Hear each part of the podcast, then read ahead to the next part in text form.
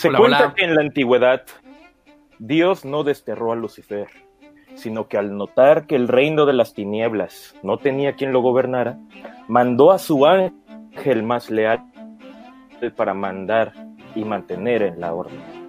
Por eso, Lucifer llora al pensar que la humanidad lo considera un villano y que él, ya que él solo obedece a Dios. Y así, amigos míos, es como termina El Diablo Viste la Moda. Muchas gracias. ¿Cómo andan? ¿Cómo andan mis queridos pobres diablillos? Les doy la bienvenida a este su podcast favorito, donde hablaremos del mismísimo rey de las tinieblas, del querubín ungido, el mismísimo maligno. El Oye, güey.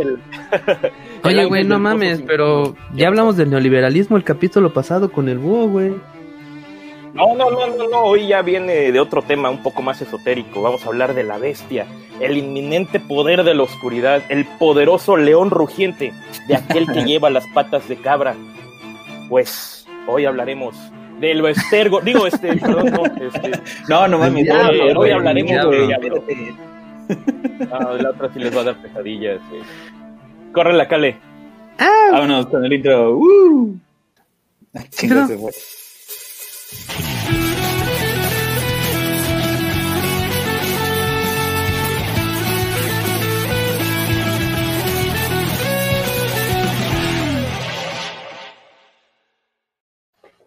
Está chido, A huevo. ¿Qué pedo, banda? Hoy les tenemos un pues. programa calientito, calientito. Yo soy Belfegor, el demonio de la pereza, y me puedes encontrar en redes como arroba esdogopus, ya saben, Twitter e Instagram. Y como siempre, de este lado me acompaña Belcebú, el demonio de la gula. Por acá, Asmodeo, el demonio de la lujuria. Preséntense, perras pues ya, arroba Carlos Alcázar, ya saben, este eh, Twitter, en Twitter es donde estoy interactuando más. Yo tengo un pedo, soy un hombre como de dos redes sociales, entonces este he tratado como de entrarle a más, pero siempre termino como descuidando las otras. entonces ahorita pues le estoy dando a, Twitter y, Facebook pues, porque soy chaborruco, ¿no? Entonces este, pero búsquenme en Twitter es donde me pongo más más jocosón. Buenas noches, México. Buenos días, Ciudad del Vaticano, Israel, Palestina, Siria y Jordania. Bienvenidos a un programa más de su nombre, de su podcast de información aleatoria preferido, Los Incorrectos, sí, ya es nuestro nuevo nombre oficial, así es. Uh. Como bien dijo Mamón, yo soy su amigo y médico cabezón, digo de cabecera, eh, Asmodai también. Y me encuentran en todas las redes sociales como arroba touchdance, ya sea en Twitter, Instagram, Facebook y en todas esas redes del diablo. A huevo. Y el día de hoy les tenemos de nueva cuenta a un invitadazo, pendejo. Invitadazo de lujo. Es que me pongo nervioso. Este, ya saben, para nivelar el pedo aquí entre tanto demonio, trajimos al dios de la guerra contra la ignorancia, al enanito verde de la filosofía. Con ustedes, Marte 19. Hola, hola, hola. Muchas gracias. Este, pues sí, yo soy Luis, eh, creador y eh, colaborador también en el canal Marte 19 y pues a mí solo me encuentran en YouTube, entonces ahí pueden checar mi canal, ahí estamos publicando cosas de divulgación filosófica un honor estar de vuelta por acá. Muchas gracias. No, hombre, gracias a ti. No, un honor tenerte a ti de nuevo acá. Muchas gracias por aceptar. Oye, y antes de que sigamos, por si algún despistado no te conoce, ¿a qué te dedicas? ¿Cuál es tu videojuego favorito? ¿Tu pecado favorito? ¿Tu sabor de helado favorito? Cuéntanos. Pues a ver, eh, digo, para hacer una pequeña presentación, videojuego, fíjate que apenas hace dos semanas me acabo de comprar mi primera consola de toda mi vida. Nunca había tenido videojuegos. Entonces, este, bueno, había tenido, obviamente, computadoras, sí. Y, no sé, jugaba allí Age of Empires o algo así. Pero ahora, pues ya eh, adquirí una Xbox. Y ahorita estoy jugando eh, Gears of Wars con mi esposa, el 2. Entonces, ahí andamos matando locos. Y sí, es, sí son locos, ¿verdad? En el, en el Locus, No sé. Ajá, porque igual jugamos Halo, entonces a veces me confundo. Y, eh, y pues nada, este. Eh, eh, em, no sé qué otra pregunta habías hecho, helado preferido, no sé. sea, el helado, cualquier helado es bueno. El de pétalos ah. de rosa, así, estilo Oaxaca. Órale, qué loco. Oye, y por cierto, este, si alguien no los ha visto, vayan al canal de Marte, no ahorita, porque ahorita estamos en vivo. Este, está haciendo ahí una, una, ah, y su podcast también, eh, no lo mencionó, tiene un podcast muy chido y están hablando de los siete pecados. ¿Cuál es tu pecado favorito? pues, no, fíjate que no favorito, más bien como de hecho, para mí, pues sí tiene esa connotación negativa, aunque sí le quiera atribuir como cuestiones divertidas, porque pues obviamente a veces sí es como conlleva esa parte placentera a pecar, pero pues no sé, o sea, me veo tentado a decir, este, pereza, yo creo que pereza es uno, sí, definitivamente. Entonces, ahí, ahí ese es uno de los que de los que más tengo que combatir, la pereza. Ya, ¿y tu podcast dónde lo encontramos? Ese no dijiste. Ah, ok, este, tenemos eh, los podcasts, digamos, en vivo, los agarran cada 15 días a las, los jueves a las 9 y media de la noche en martes 19. Y luego, si ya los quieren checar grabados, los pueden encontrar en Spotify y los pueden encontrar también en el canal alterno que tenemos de Podcast Marciano de Filosofía. Entonces ahí los pueden estar checando. Sí, ya vamos de salida en la serie, ya nada más nos falta de hecho, este jueves publicamos el de um, Lujuria y ya. Ah, va a estar bueno. Sí, el de Lujuria. lo voy a ver. ¿Van a sacar imágenes explícitas? Si no, no. Sí. Ah, pero van a ser de ese güey y de su compa. Ah, la verdad es que no les dijeron, ah, pero el de Lujuria no va a salir en YouTube, va a salir en, OnlyFans. Ah, no, ah, otras plataformas. Por cierto, Kale, tenías un, un mensajito que dar. Pues claro, fíjense que nosotros eh, estábamos esperándonos para este para hacer esto, pero la verdad es que nuestros tres fans nos pidieron este eh, eh, bueno, más bien nos han estado preguntando ya en serio si teníamos este Patreon entonces, pues decidimos que ya era, era tiempo de empezarle, ¿no? Entonces, pues si quieren apoyar al proyecto, en, eh, sobre todo en lo que alcanzamos, este, pues a los superchats, ¿verdad? Para empezarnos a robar ahí, este, eh, los que iban a hacer para Marte y nos los den a nosotros. este, pues ya tenemos Patreon como patreon.com diagonal incorrecto podcast para que entren ahí y pues, este, nos regalen desde un dolarcito al mes, ¿no? Para que podamos eh, empezar pues a, pagar las cuentas. y este y pues igual ya le estamos metiendo más producción, ¿no? me faltó eh, desde el capítulo anterior agradecer este al Ovidio Kenny por este por el intro musical que quedó bien chingón, la animación, entonces este Sí, no mames. Pues muchas gracias, Obi, ahí este búsquenlo, eh, escuchen Soflama, está bien chingón, neta, eh, si les gusta la cumbia rock, chequen este Soflama, Soflama. y yo creo que les va a latir. Y este, pues ya, ¿no? A lo que te truje. Así es. Este, igual por si alguien no sabe lo que está oyendo, somos Incorrecto Podcast MX. Nos pueden encontrar en Spotify, Google Podcast, Apple Podcast y en vivo por YouTube y Facebook y en todos lados. Ah, y en Twitter estamos como Incorrectos-MX. Y pues ya, vamos a empezar ahora sí. Eh, para empezar, quisiera que me describieran al diablo así como ustedes se lo imaginan, lo han escuchado, lo han visto. Cuéntenme, ¿cómo, cómo te imaginas, Marte, al demonio colorado? Pues, pues, como que para mí ya, digamos, no, obviamente soy medio ateo, medio, pues digo, estoy así en esa indefinición. En el Entonces, ajá, este, como que ahorita pues es el personaje, para mí es un personaje literario y claro, este, como me lo describe la cultura popular, ¿no? Este, me lo imagino rojito, este, con sus patas de cabra, sus cuernos, su bigotito, aunque también, bueno, son interesantes otras formas que también luego ha adoptado en series de televisión. Veo que ahorita, por ejemplo, está teniendo una eh, en Netflix mucho auge, la de Lucifer. ya tenemos ah. este eh, personaje, ¿no? Como muy sofisticado, que eso ya lleva mucho tiempo, ¿no? Un, demonio muy dandy, muy elegante, seductor.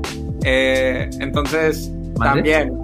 Eh, hay una película con, con, ¿cómo se llama este? Brendan Fraser. Ah, ah, y que el demonio es una rubia despampanante que... Ah, no mames, sí es cierto. no me acuerdo cómo se llama ahorita la actriz. Elizabeth Hurley. Ándale, entonces... Elizabeth Hurley, chiquita mamá. Sí, entonces como que tiene ahí varias formas el diablo, pero está entre, como que está en los extremos, o es como horrible, es un monstruo, o al parecer es como un ser humano extremadamente atractivo y seductor. Entonces, así, yo creo que esa ambivalencia es como la, la imagen que yo tengo del diablo. ¿Sabes qué estaría curioso? Que al final fuera como un tipo súper normal, así como un padre de familia cualquiera, güey. Ned Flanders, ¿no? Así medio barrigón, ajá. ah, estaría súper cagado. Como dice, como dice Flanders, ah. siempre es el que menos esperas. Exacto, entonces que fuera como clase miniero. Diablo Flanders. Que fuera así como Godines, estaría cagado que ese güey fuera el diablo, así que. Y que fuera como un trabajo administrativo, así que, verga, tengo que llevar otro al infierno. Bueno, ni modo, aquí vamos. estaría súper chingón. Muy bien, pues la idea este, es que yo creo que vamos a ir aquí un poquito desmenuzando poco a poco también cómo, de dónde fueron agarrando ideas, ¿no? Para, para que llegáramos al diablo en el que nos encontramos en este momento. Sí, ah, con la historia del diablo, ¿no? Y ya de ahí vamos, este, vamos platicando como los elementos que fueron construyendo a Elizabeth Hurley. dale, dale, ¿de dónde sale el diablo? ¿Cuál es su origen? A ver, cuéntanos. Bueno, pues al inicio de los tiempos, hace como dos mil años, nada menos, un chingo más, en la iconografía cristiana el diablo no tenía ninguna forma y cuando empezaron a representarlo, pues así era un personaje azul que no daba ni da madre de miedo, tenía una flautita y pues ya luego pensaron que era mejor hacer una caricatura con esos personajes azules y así nacieron los pitufos. Que también dice la gente que eran bien pinches diabólicos, ¿no? No les tocaron ahí. Oye, ¿por qué era azul? ¿Por qué era azul el diablo? Ay, sí, esa es una buena pregunta, no sé. Cuéntame. Ah, dicen que lo, lo, retratan, o bueno, lo retrataron por mucho tiempo de azul. Ahorita ya es rojo, ¿no? Pero eh, eh, al principio los artistas lo retrataban de azul porque era el color de la tristeza. O sea, de hecho, en inglés existe la expresión como. Sí, como Blue Monday. Me, siento, ajá, como Blue Monday, que es un lunes triste, así literal. Órale. Entonces, Blue es como esa tristeza de estar como separado de que fue un ángel y fue separado de Dios, entonces lleva como ese pesar, como esa tristeza. y entonces el color de la tristeza, de hecho también en Intensamente, por ejemplo, el personaje de tristeza es azul pues haz de cuenta que tristeza sería un poco ahí como prima del diablo. Este, el diablo también lo pintaban todo, todo de azul. Sí, sí, sí. Y la flauta, a ver, ¿por qué la flauta? Eso también está interesante. Ah, eso sí me lo sé. este, no, nada más iba a decir, eh, antes de eso, una cosa interesante del color azul, por cierto, y que tiene que ver, es que curiosamente en este, no, que curiosamente eh, en la antigüedad no se mencionaba el color azul. De hecho, eh, en, los registros que hay como de, de ah, relatos de la humanidad, de textos y eso, el color azul se empieza a mencionar por ahí de la Edad Media. Antes realmente no, como que, o sea, es curioso, ¿no? Pensando que, que para donde veas ves azul y este y casi no existía, ¿no? De hecho, eh, un ejemplo que ponen es que este en la Odisea, en la versión digamos como más antigua, eh, sin traducciones, cuando hablan del mar lo describen como el vino tinto, ¿no? No como de color azul. Entonces, este, eh, por eso me hizo curioso que las primeras representaciones del diablo fueran este, azules, ¿no? Y, lo, de la, lo, de la, flauta tiene que ver precisamente el origen de este del diablo patas de cabra, que ya vamos a hablar más adelante, pero este, ah, ahorita lo desmenuzamos más, ¿no? Nada más es, este, por el dios Pan, este, que precisamente el dios Pan traía una flauta que nosotros conocemos como flauta de pan, que yo siempre me había preguntado por qué chingados se llama flauta de pan, ¿no? Porque a mí me gusta un un puto bolillo. Con hoyos, ¿no? y, no, o sea, la flauta se llama así por el dios porque, porque hay un relato de que él estaba persiguiendo, hay una que se quería este, escabechar y este y fue a pedirle ayuda a las, a las ninfas para que no se la escabechara y entonces este, las ninfas la convirtieron en carrizo porque no sé, era una muy buena forma de este protegerla y este y entonces cortó los carrizos y hizo la flauta para traerla siempre consigo mismo. Entonces, por eso la flauta de pan y, ya, pero a ver, ¿quién, ¿quién inventó al diablo? Ah, bueno, pues ahí después de lo de los pitufos hubo que cambiarle el diseño al demonio. Este, Pues tengo aquí un poquito la de dónde viene la palabra. Eh, deriva de una palabra griega que es daemon o daimon. Y la palabra significa que es una figura sobrenatural que no es humana. Aunque se parece un. El, original Daimon se parece mucho a Genio de la Lámpara, así como Will Smith. Este, ya otra teoría. Bueno, bueno, más bien como, como al de Robin Williams, porque era el azul. Ah, pues sí, este es más negrito, va. Pero bueno, otra. Black Lives Matter. Este. otra teoría de la etimología que esta está bien interesante y, suena un poquito acá como Lady Coral Blanco. Ahí les va.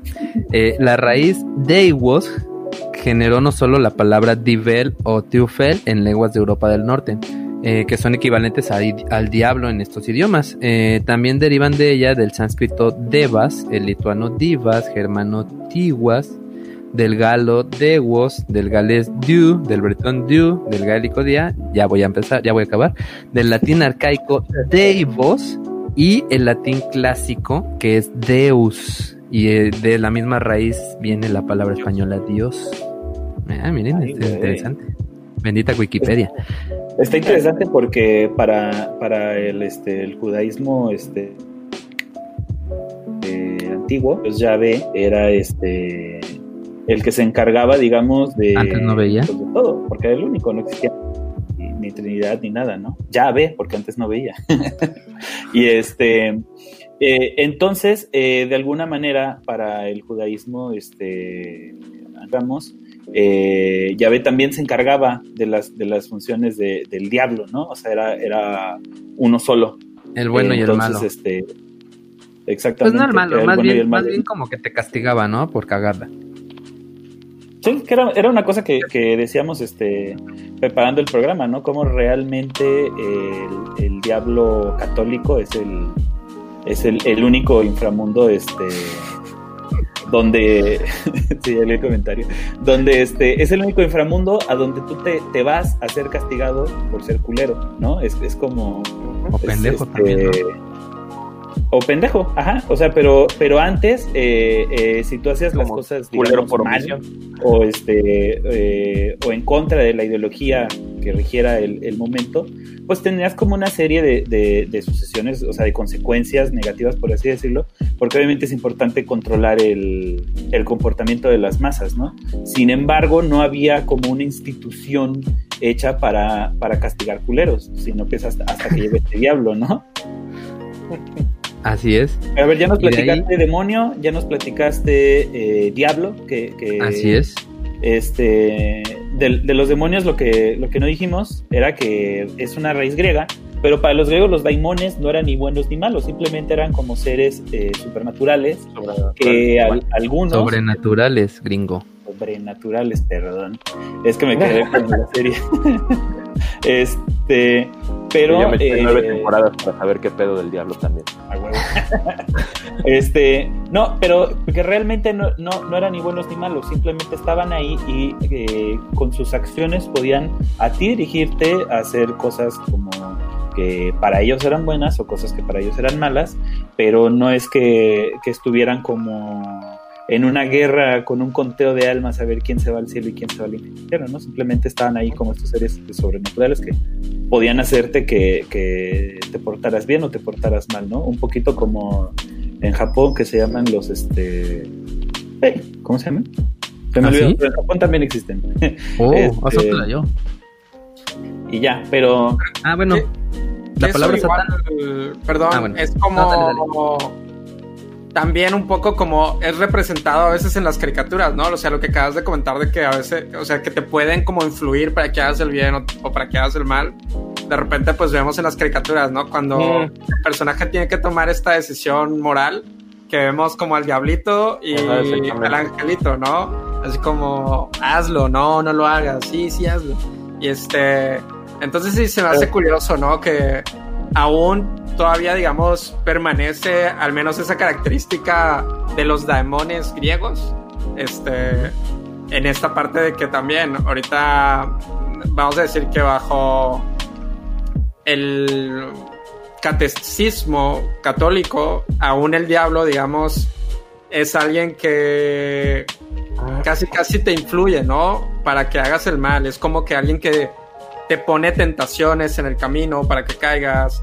O es alguien que te está como mal aconsejando. Entonces siempre está como esta parte de que pueden influir en tus decisiones. Sí, es, es curioso. Sí, de hecho, digo, es algo, algo muy curioso, pues es que realmente la religión católica no vino a inventar nada, ¿no? Más bien como que se construyen de, de relatos de, de, muchas partes y de muchos relatos y fueron construyendo con eso como su propia ideología, ¿no? Entonces, pues toman a los daimones griegos y lo único que hacen es dividirlos. Buenos se llaman ángeles, tienen alas y están, este, tienen cara de Zac Efron y este, y mm, los malos, este, pues trabajan para, la 4T y ya, ¿no? O sea, pero este, eh, simplemente, o sea, son lo mismo, pero con otro nombre, ¿no? Ah, Entonces, a ver, espérate, pero regresando, ya, ya dijiste eh, Diablo, que es el que divide. Eh, ¿Qué otro dijiste ya? Este, ah, Demonio. Demon. Y, porque una, una de las cosas que tenemos como que, que comentar como para poder ir, entendiendo esto, que era lo que decíamos justo antes de entrar al aire, ¿no? De cómo el, el problema de, de, estudiar al diablo es que es bien pinche etéreo, o sea, no hay nada como concreto, ¿no? incluso esta idea que ustedes tienen, así si piensan en el, en el diablo más clásico, más pop, así, este, con los cuernos y las patas de cabra, rojo, con su trinche, que le gusta el heavy metal, este, no está escrito en ningún lado. De hecho, en la Biblia que es, que es como el texto principal de donde de quienes inventaron al diablo, no hay muchas... ¿Lo inventaron? A ver un momento, ¿lo inventaron?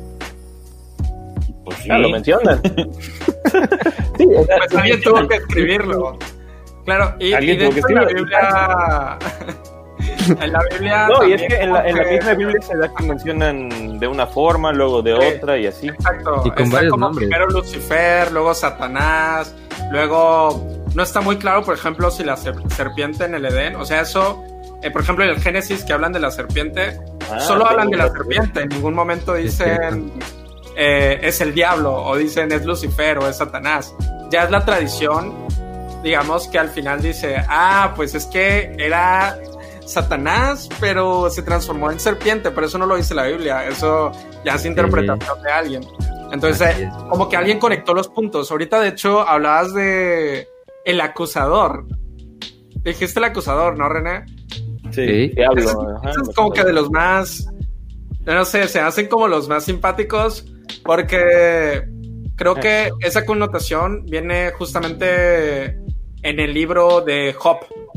Este, está mm, como, ¿cómo se le dice? Pues sí, en el libro de Job, la historia de Job, de, de este personaje que, pues bueno, Dios tenía como en gran estima y el diablo, vamos a decirlo así, o, sea, o Satanás, va con Dios y de hecho, o sea, imagínate, o sea, tan amigos son, o al menos da esa impresión, que es como un cuate que llega a tu casa y te dice, oye, te hago una apuesta.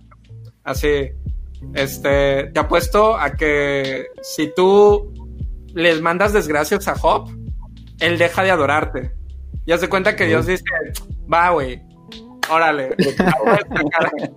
Entonces es como que de las más simpáticas porque vemos como que hay cierta incluso camaradería entre Dios y el diablo. Y de hecho ahí en el libro de Job, que de hecho es un libro que también tienen los judíos, hace un momento hablaban del judaísmo, y también lo tenemos nosotros como, bueno, me incluyo esta vez, ¿no? Como cristianos o como cultura cristiana, cristiana que somos, este lo compartimos y está bien raro porque aquí, digamos, la figura del diablo no era como que cumplía un trabajo que Dios le había encomendado, que era como tú vas a acusar no era como a los seres humanos, ajá, o sea, tú vas a, vigilar a los seres humanos y si alguno comete algo malo, me lo vas a decir a mí. Entonces digamos que el día del juicio o el día de tu juicio, ahí va a estar Dios e iba a estar el diablo y el diablo iba a leer como todo lo que hiciste mal, así mira, el 19 de junio de 19... O sea, este güey le robó un lapicero a su compañerito y así. Entonces, como que... Pero digamos que era un trabajo que mm, el diablo cumplía para Dios, pues, o sea, tenía como su función. Y después, quién sabe cómo, o sea, no se nos explica como muy bien en qué momento ya como que dejaron de trabajar juntos y ahora ya es como, Son como eh, un acérrimo rival, exacto. Cuando antes hasta hacían apuestas juntos, ¿no? Digo, así como entra, iba a su casa y, le decía, oye. Eso era en el Viejo Testamento. Sí, justamente lo que yo iba a decir, que tiene que ver eh, precisamente con el Nuevo Testamento, ¿no? Porque este, eh, lo, que decíamos era de que cuando tú te pones a buscar al diablo en la Biblia, sale mencionado de muchas formas y de muchos nombres porque pues una, una, teoría como un poquito más realista eh, pues sería que realmente no están hablando de una sola de un solo individuo no sino individuos. Por eso decíamos por ejemplo Satanás que es como el nombre más común que le dan. Eh, Satanás viene de la raíz de Shaitán, que es este el enemigo. En árabe. ¿no? Literalmente, curiosamente, enemigo o adversario. Sí, que curiosamente eh, es la, misma raíz de Islam. Este, Que tiene que ver también después con, con Baphomet y, Mahomet. ¿verdad? Este, pero bueno, cuando vas corriendo y te das una vuelta. Esa es marometa, güey. Ah, chinga, perdón. Entonces, este, el caso era que, pues, muchas veces en, en la Biblia, cuando hablan de Satanás, están hablando de un enemigo, pero puede ser cualquier enemigo, ¿no? Entonces, de repente dice, por ejemplo, durante el relato de la pasión de Cristo, que Satanás se le este, presentó tres veces, ¿no? Pero no es que es el mismo güey que viene y me le aparece y, ay, oye, Claudita, vete a la chingada, no sé qué. Y al rato viene. Viene otra vez este cabrón. agarre y se, pone se quita los lentes, se cambia la peluca y ahí va otra vez a chingar la madre, ¿no? Sino que simplemente se le aparecieron tres adversarios, tres individuos que, trataron de hacerle claudicar en, su proceso de la pasión, por llamarle así, ¿no? Entonces, eh, eso, eh, pues está muy caro porque lo vamos viendo eh, en la Biblia que puede ser que no fuera como la misma, la misma deidad, lo cual además pues agrega a esta etereidad del diablo, ¿no? De que cuando hablamos del diablo no sepamos exactamente bien de qué estamos hablando. Sí, aparte también, eh, por ejemplo, en la antigüedad eh, se veía más al diablo como una persona, como un ser, y conforme va pasado el tiempo ya se va viendo más como, incluso hasta como un suceso, ¿no? Pero yo creo que eso también tiene que ver con la necesidad de la iglesia de ir como actualizando el relato para que sea este aún vendible para las nuevas generaciones, ¿no? Porque obviamente eh, eh, ahora en el, siglo XXI, pues te, dicen, ah, que, este, es rojo, güey, tiene cuernos, y te ay, no mames, eso ya lo vi en una película, o sea, ya no, ya no te la crees, ¿no? Pero si te dicen, no, el diablo es este, eh, cada momento en el cual tú... Pues, este, exacto, es todo el mal encarnado. y, y, se vuelve más etéreo. Se me ocurre un poquito como lo que hacía Lovecraft con este, con el Tuculu, ¿no? Que este... Cthulhu. tu culo. Lo que hacía Lovecraft con tu culo, no, eso estaba medio feo. No, que, precisamente una, una de las, o sea, la idea de, que el nombre del tu culo sea impronunciable es que tú no le puedas poner forma al, mal supremo, al terror supremo, ¿no? Entonces, eh, cuando tú lees a Lovecraft, eh, eh, es, es, tan, puta, se me fue la palabra que usa él, ¿no? Pero es tan... Astronómico, ¿no? Inenarrable, dice. Inenarrable. Terror inenarrable. Este, un terror inenarrable. O sea, no le puedes poner forma, cabrón, ¿no? Entonces, ¿cómo puedes controlar algo que no, que no sabes ni siquiera cómo es? Yo creo que en ese sentido hacia allá se ha ido dirigiendo un poquito la, la versión moderna del diablo. Pero eh, les digo, es como una, este, yo creo que es una actualización del relato, nada más para adaptarse a, los nuevos tiempos, ¿no? Por cierto, que se me olvidó decir ahorita que estabas diciendo lo del acusador, eh, es curioso porque en la Biblia este, dicen que Cristo eh, en algún punto, no me, no me la sé, pero que en, algún momento dice, no seáis acusador de vosotros mismos o no acuséis de vosotros mismos, ¿no? ¿Por qué estaráis haciendo la labor del diablo, ¿no? Entonces se supone que este, que tú no deberías estarte juzgando a ti mismo ni a los demás y que hacen y que hacen este eh, por lo menos cierta cierta grupo de, los religiosos pues ir a juzgar no y acusar y entonces decir ay hereje pecador este no este ya, ya me acordé creo que es, es, cuando aparece Magdalena y la van a este a lapidar. Mm, no juzguéis o seréis juzgados. Ajá este que ese el, que esté libre de pecado tiene la primera piedra, ¿no? Allí con, Magdalena. Creo, no estoy seguro tampoco. Sí, eso, fue ahí, como para, para, detener, ¿no? Que curiosamente el pecado de María Magdalena no era ser prostituta, sino trabajar en domingo. Este. Más grave. eso era mucho más grave porque no estaba respetando la, ley de Dios, ¿no? Este, pero en, eh, ¿Pero que no era el Ah, perdón, el sábado, es que ya después lo pasaron al séptimo día para hacerlo cumplir con el, con el relato. Antes de que sigamos avanzando, yo me estaba guardando eh, una parte como del relato del Génesis, pero como creo que ya vamos a seguir avanzando, eh, que pasamos por lo de la serpiente, nada más. Este. Eh, o bueno, creo que Pato primero tenías como la historia de la guerra, este, de por qué se peleó eh, Don Lucy con su papito, ¿no? Quería antes de Pues ya ahí pasando, ajá, ya pasando en lo que es precisamente la diferencia entre diablo, Satán, demonio y Lucifer, precisamente. Bueno, ¿quién es Lucifer? Porque es el rey de las tinieblas, el emperador de los abismos, el príncipe de la dulce pena y qué hizo para estar desterrado al paraíso hacia los profundos pozos de Leo, le Bueno, pues como todo hijo de papi, quiso quedarse con la empresa de antes de que este cabrón se muriera, o Dios, y no se la dejara en la herencia. No, bueno, más que nada, eh, la historia de Lucifer es por mucho la más conocida de todos los demonios que existe, que existen, y bueno, eh, por decir, bueno, pero decir historia, una sola historia, enfocándonos en una sola, ya es, bueno, es como que muy poco, ya que de verdad hay muchas, muchas, muchísimas versiones sobre este mismo cuento. Eh, y tanto los libros como el cine y la televisión en la actualidad han venido a confundir y a deformar mucho lo que es este, la historia de este pequeño diablillo. Eh, ahora, no es que vayamos a quitarles esa confusión, no, tampoco. Pero aunque haya diferentes versiones, muchas de ellas coinciden en diversos puntos. Por ejemplo, se sabe que Luciano Ferdinand, Lucifer para la banda y Lucy para los más allegados, era el nombre que tenía antes de ser desterrado del cielo, Lucifer. En unas versiones se dice que era un arcángel, en otras se dice que era un serafín, pero siempre, siempre se dice que era el más guapo de todos y el más querido por Dios. O sea, era un ser perfecto por donde pinches veas, ¿no? Eh, Como Zac Efron. Ándale, o el, mero Lucifer de la serie, cuando está guapo. bueno, durante muchos eones hubo paz y dicha en el firmamento, en el paraíso, pero a Diosito, por culpa de algo llamado crisis de la mediana edad, comenzó de ocioso y fue a crear todo el universo. Ya sabemos que el primer día creó este, al día y la noche, no sé cómo carajo, si no tenía sol ni nada, pero bueno. Este, al segundo día creó el cielo y el mar, al tercero creó a las plantitas, al cuarto día creó al sol, la luna y las demás estrellas. Ahí fue donde llegó Luz y le dijo, aquí está, y le dio la luz. El, al quinto día va a eh, creó a las aves y a los pececillos por ahí. Luego pensó, bueno, ¿y quién me va a cuidar el changarro? Pues, bueno, al sexto día fue que creó a los animales y entre esos pinches animales al ser humano. Eh.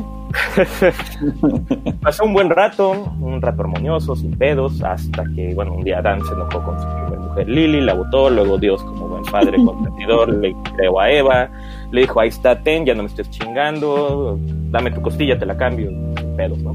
Y Dios, como buen papá de casa chica, comenzó a querer más y más a la otra familia, o sea, a los humanos. Es decir, este, bueno, sobre todo, más que nada, porque estos le hacían la barba bien cabrón. Este, ya sabes, ¿no? El primer, de los primeros mandamientos que tiene, aunque ahí todavía no lo había dicho, de amarás a Dios por sobre todas las cosas y bla, bla, bla. Todo padre, attention whore que quiere, ¿no? Y bueno, fue entonces que Lucy comenzó a sentir celos y enojo por la raza humana, porque cómo era posible que un par de seres inferiores provenientes de los pinches changos, cabrón, tengan más atención, cariño y amor que de Dios que yo o que sus otros hijos. Es que estábamos chiquitos. Estas pinches madrecitas se rompen fácilmente. Fue entonces que la perfección del ángel se degeneró en egoísmo, en celos y en envidia. ¿Cuál fue el plan maestro de Lucy para quitar la atención de Dios hacia los humanos? Pues me revelo, pendejo. Pero bueno, así es. Lucy se rebeló junto con varios de sus hermanos ángeles y comenzaron una guerra para quitarle el poder a Dios, destruir a los humanos y así poder dominar por sobre todas las cosas. Pero papi es omnipotente, ¿verdad? Ni pedo, o disque. Y al momento de que todos estos vatos se rebelaron, les dio su estate quieto, mató a algunos, mutó a otros y los expulsó del paraíso, mandándolos directamente al infierno. Que también algunos relatos u otras versiones dicen que la tierra y este infierno es el mismo, ¿verdad? Pero pues ese, ya, ese tema ya es para otro podcast. Ahí está la historia de Lucifer, más que nada. También algo importante, eh, ya después de la historia de Lucifer, es de cómo existió el diablo o cómo apareció el diablo. Pues fue siendo así como una mezcla de las ideas de muchas otras religiones, eh, pues paganas, por así decirlo. Eh, por ejemplo, hablando de Baphomet, eh, su representación actual, Buffy, para los cuates, pues hasta luego tiene y toda la cosa, se representa como la carita de una cabrita dentro de una estrellita de cabeza y pues es utilizado como la iglesia, la imagen de la iglesia de Satán. pero este cabrón, en realidad, pues Baphomet era un dios pagano. Y la cosa es así, cuando la iglesia empezó a colonizar o se empezó a extender por el mundo, pues fue agarrando así los dioses paganos y empezó a decir, ¿sabes qué? Este, no, pues fíjate que tu dios no es el bueno, ¿no? Tu dios es un diablo en mi religión y, y pues la neta es que le estás ladrando al pinche árbol equivocado, ¿no? Y así fue, pues, demeritando dioses ajenos pues para ir metiendo su, su, ¿cómo se dice? Su ideología en la mente y en las religiones de los demás.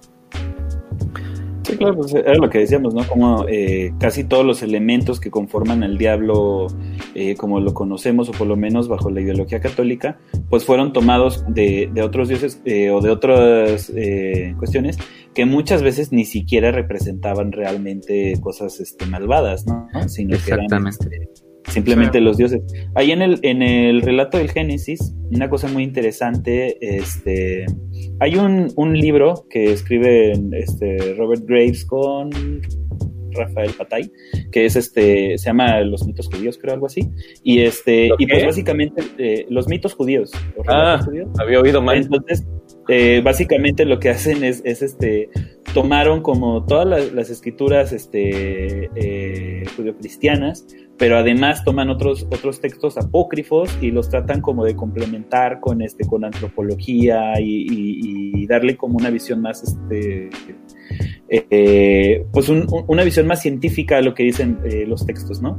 Entonces algo muy curioso es que para la, para, otra vez regresando al judaísmo clásico, el relato del Génesis, esta idea del, fruto, este, el, fruto que ellos, que ellos eh, alcanzan es el conocimiento lo cual de alguna forma ya te lo dicen en este en, en el en Evangelion, obviamente.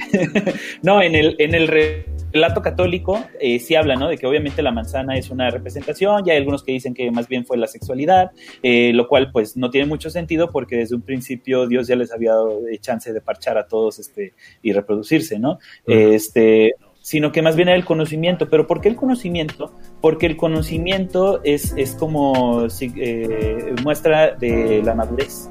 Entonces era como llegar a la madurez. Aquí lo interesante es que para, para los judíos eh, el alcanzar la madurez y salir del Edén no era pecado, era parte del, del, proceso natural de la vida.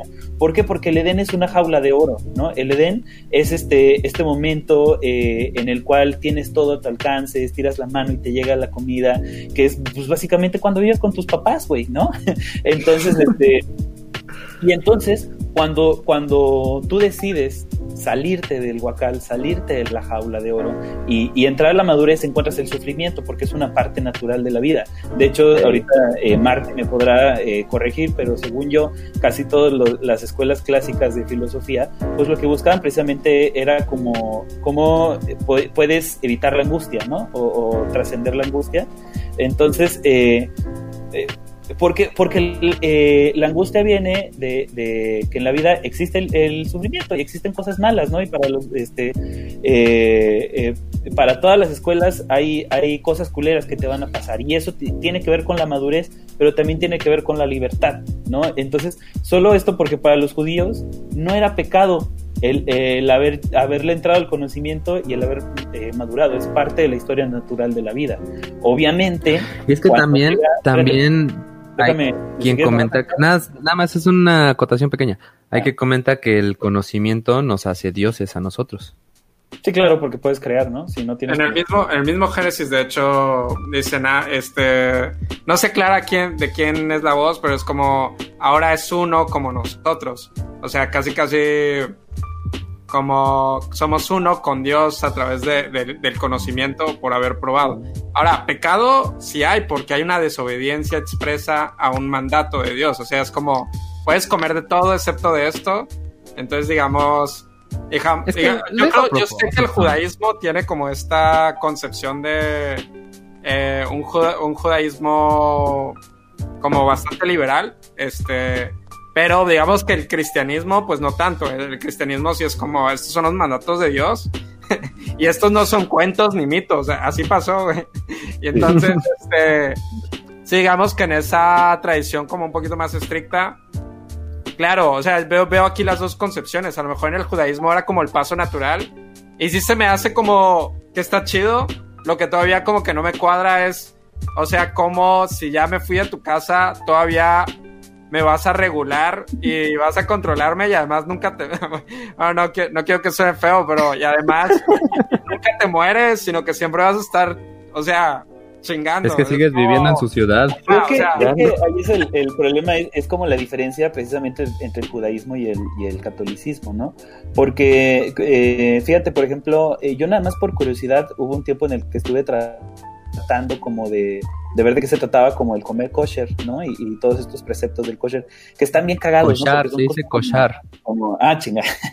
no, porque son, son como cosas muy específicas que no puedes mezclar eh, los productos de la leche con el, eh, los productos de no sé qué. O sea, tienen como unas reglas muy específicas que de pronto parecen hasta como ilógicas, ¿no? Y, buscando como muchas eh, perspectivas, leí un rabino que decía, es que es, es, tiene más que ver con el poder seguir un régimen y poder acatar las reglas porque sí, ¿no? Entonces, una cosa curiosa del judaísmo, nada más, es, es como los preceptos de vida se tienen que seguir porque así son, no porque le tengas miedo a Dios, no porque le tengas miedo al diablo, no porque te ve, simplemente porque son. Y el lograr tú ese control de tus mismas pasiones te va a llevar de alguna forma a, trascender en tu vida espiritual, ¿no? Sí. sabes, este, justo ese tema de la comida kosher, y te lo digo muy específicamente porque estamos por sacar el video de la gula, entonces, este... De hecho, lo escuché yo en su podcast. Ajá, traemos ese tema de... O bueno, yo ahorita que, que he visto este, este tema del kosher, ¿no? Este reglas así como muy raras. O, sea, por ejemplo, por decir algunas acá, este, no vas a, solo puedes comer carne de animales que tengan pezuña partida y que además rumien, ¿no? O sea, que en su digestión, o sea, traen la comida y luego la vomitan y la sigan masticando y la vuelvan a tragar. O sea, este proceso digestivo de rumiar y además tiene que tener la, la pata partida. Ahora, eso excluye a muchos animales como, por ejemplo, camellos.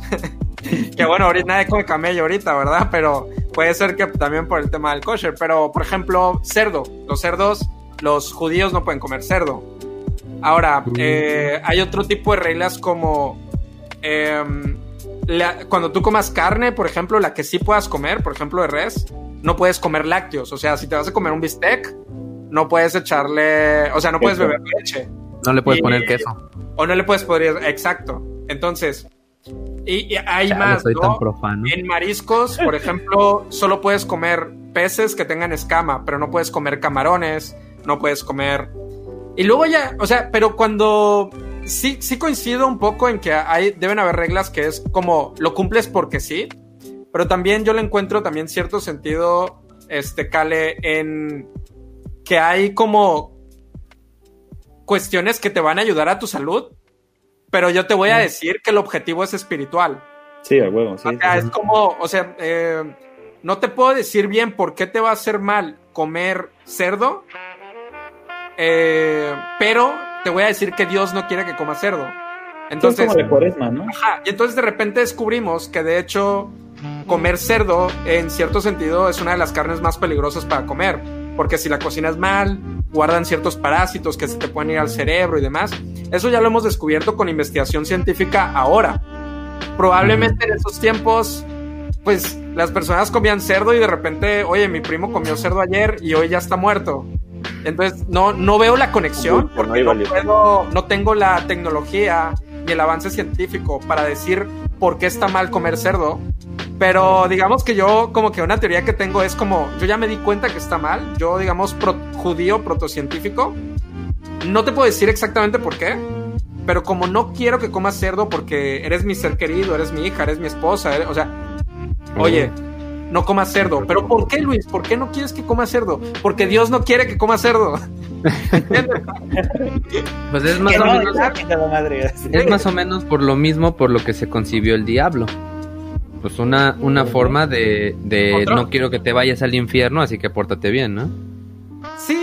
Sí, exacto. O sea, este, digo que acá hablamos, por ejemplo, en el kosher como de cuestiones como de salud, que yo creo que sí son como súper relevantes, ¿no? Oye, pero ¿por qué no puedo comer carne y un vaso de leche? Oye, porque te va a dar una indigestión. A lo mejor esa palabra ni existía, ¿no? Entonces, porque Dios no quiere. Ya, sí. Este, oye, pero ¿por qué solo puedo beber vino eh, de productores judíos? ¿Por qué no puedo beber vino de Oye, porque eso le va a hacer bien a nuestra economía. O sea, a lo mejor hubiera sonado como muy cínico y pues los judíos pues, son bien conocidos, ¿no? Por tener esta parte de negociadores. Pero sí es curioso que una regla del kosher sea como no puedes beber vino que sea producido por alguien que no sea judío. O por ejemplo, la carne que vas a comer, cuando maten a ese animal, eh, tiene que haber un rabino que vea cómo está siendo sacrificado. y así los rabinos no se van a quedar sin trabajo. El carnicero oh. tenía que pagarle al rabino si quería venderle a los judíos. O sea, si quería venderle a los judíos, el rabino tenía que estar presente y solo y no tenía que hacer nada, ¿eh? solo tenía que supervisar, digamos que fuera matado bajo ciertas reglas, no me las sé. Y eso sigue hasta hoy. Ah, hoy mucha de nuestra comida y mucha de nuestra bebida, si ustedes van al refrigerador y ven como los logotipos súper pequeños, hay una certificación kosher y le siguen pagando a rabinos eh, por producir cantidades industriales de leche que tomamos, seamos o no seamos judíos. Pero si tú le quieres vender a la comunidad judía, vas a tener que seguirle dando dinero al rabino por nada. Pero nomás por... Y otra, otra cosa, ah, yo le veo como fines económicos y fines de control también en reglas y ya ahí sí me hace más sentido que solo si comes este carne de cerdo te vas a ir al infierno, o sea, es como que no. Y otra cosa curiosa, nada más como para pasar del kosher y, seguir avanzando, es este, eh, hay, hay otra, yo veo otro beneficio, eh, por ejemplo, del comer kosher que es en el momento en el que tú te haces bien consciente de lo que estás haciendo, o sea, para poder comer kosher necesitas tener un chingo de disciplina y no hay otra manera más que ser consciente de lo que estás tragando, cabrón. Entonces, ese, esa forma como, como de asumir la responsabilidad de lo que estás tragando y de ser tan consciente de elegir, te va a hacer sentir, por un lado, saludable, porque como dices, muchas reglas, pues son saludables, ¿no? Es, es como, pasa lo mismo que con la gente que, que, cree que es celíaca y deja de comer gluten, ¿no? Este, no, no son alérgicos al gluten, güey, es como el 1% de la población. Lo que pasa, obviamente, es que si tú dejas de tragar pan y dejas de tragar de harina, de, pan bimbo y de cuanta madre, obviamente te vas a sentir bien y obviamente eso conlleva un carril de que vas a empezar a comer más saludable en general. Y esa disciplina te puede ayudar como para empezar a tomar mejores decisiones para tu vida, porque es como un músculo. La, disciplina este, es un, eh, pareciera que es como un músculo mental que tú puedes ir fortaleciendo y entre, entre más ejerces, pues más fuerte lo vas haciendo, ¿no? Entonces, lo que le pasa a mucha gente que empieza a comer kosher o que empieza a, comer, dieta sin gluten, etcétera, es que al rato se empiezan a despertar temprano y empiezan a hacer ejercicio y empiezan a leer más, y o sea, porque, porque se va como un carrito, una cosa lleva a la otra. Entonces, yo creo que también tiene que ver con precisamente como con esta idea de, de ser más disciplinado, ¿no? Pues René y yo estamos condenados, cabrón. Valió verga. No, yo estoy a dieta desde hace, desde febrero, así que ya te la pelaste. Oye, este, antes de que se nos acumulen más, ¿qué tal si leemos los mensajes en chinga? Y ya de ahí regresamos al tema que ya nos desviamos bien, cabrón. Yo tengo aquí un mensaje, yo tengo aquí un mensaje en privado que dice que se muere el Marte. Dale. a ver, eh, voy, a, voy a tratar de leer todos, pero obviamente voy a dejar algunos comentarios como que pues eh, no dicen nada o así, ¿no? Este, Jorge Ramírez que nos puso desde antes de que empezamos a transmitir, no hubo Pasquín, así que aquí ando. Pues bienvenido, que no hubo Pasquín, este, ojalá también nos pudieras dejar este, las donaciones. este, eh, esto igual fue antes, eh, hablarán del demonio en qué contexto, pues ya están viendo más o menos de qué se trata, ¿no? Jorge Ramírez dice, aquí apoyando con el huachicoleo para que ya puedan tener superchats. Sí, sí ayúdenos a, a, huevo, gracias. por favor. Gracias. Porfa, pues denle like. Bueno, tú sigue. Yo voy por más reservas y voy al, al Jerry Lee Lewis. Ahorita vengo. y, este, y, y, pues ayúdenos ¿no? a llegar a los mil suscriptores. Ahí vamos, vamos bastante bien, la neta. Jorge Ramírez también dice: Buenos días a Israel, no. Pues y el debate, el debate de, de, Israel está, está interesante, ¿no? Lástima que se fue Beto porque aquí le decían que le mandaban saludos. Eh, eh, su Martínez. Su Martínez. Saludos, saludos. Gracias, Su. Este, saludos. acá nos dejan buenas. Estas caritas lujuriosas, supongo que son por Marte. Este. Nos mandan holas, you got this. Adrián Alfaro, si te fijas, Gandalf es un sacerdote, pues tiene parte como de la, de la indumentaria, ¿no? Que hace, hace parecer eh, un sacerdote y precisamente en un punto muy específico, ¿no? Que pelea contra el Balrog, que de alguna forma sería como un demonio este, eh, mediano. Y, pues, este, obviamente. Le pegaron en el lado ñoño. Una, una de las cosas curiosas eh, del Señor de los Anillos es que todo está construido eh, alrededor de la presencia de Sauron, y Sauron ni siquiera es el más malo de los malos. Sauron es el aprendiz del más malo de los malos, que es Morgoth, ¿no? Nada más eh, eh, porque está interesante. Ah, espérate, me brinqué este que decía del barroco, quién sabe qué era. Este, Capitán Nemo, hagan el podcast de millonarios. Sí, de hecho tenemos tema, tema pendiente, hablar de los multimillonarios. Eh, que hable Marte. Está cagado porque puso. puso que, hable Marte. aguanta, aguanta. Ahí se, te, ahí se te pasó, cabrón. Hubieras hecho tus podcasts los martes y que se llamara el martes de Marte. Ah, podía ser, pero ya ni modo, ya es muy tarde. falló. eh, Johnny Pérez, pensé que los estaban viendo más personas, solo entré y me puse a escuchar. De veras, espero que crezcan más. El tema está muy bueno, suban más así. Pues muchas gracias, Johnny. Esperemos que poco a poco vayamos siendo este eh, cada vez más, ¿no? Oye, por eh, cierto, Johnny está guapetón, ¿eh? Sí, sin pedos, ¿eh? Este, Omar Chacón, ¿por qué no beben? Estaría más fluido el tema. Pues, ¿cómo que no? Yo sí lo estoy bebiendo porque estoy tomando medicina. hoy, me acaba de COVID. Yo preferí, preferí, dejar de tomar la medicina y ya mañana le vuelvo a empezar. me falló, este, buenas noches, Marte, chingón. Buenas noches, la moda. Carlos Enrique dice, ¿qué hay del Doom? Ahí no matamos demonios. Ah, lo que pasa es que son un chingo de demonios y, vamos a, comentar algunos nada más porque si no pues, nos, nos, vamos toda la noche, ¿no? Sí, como, como los más este los más populares, ¿no? Daniel Domínguez dice, a mí se me vino a la mente el diablo cuando es Flanders. ¿no? De lo que decíamos que fuera así como todo este Godines o Bonachón. Vean The Good Place, por cierto, les va a gustar. Ah, no mames, buenísima serie. ¿Ya están en eso? No, todavía no, estamos comentando.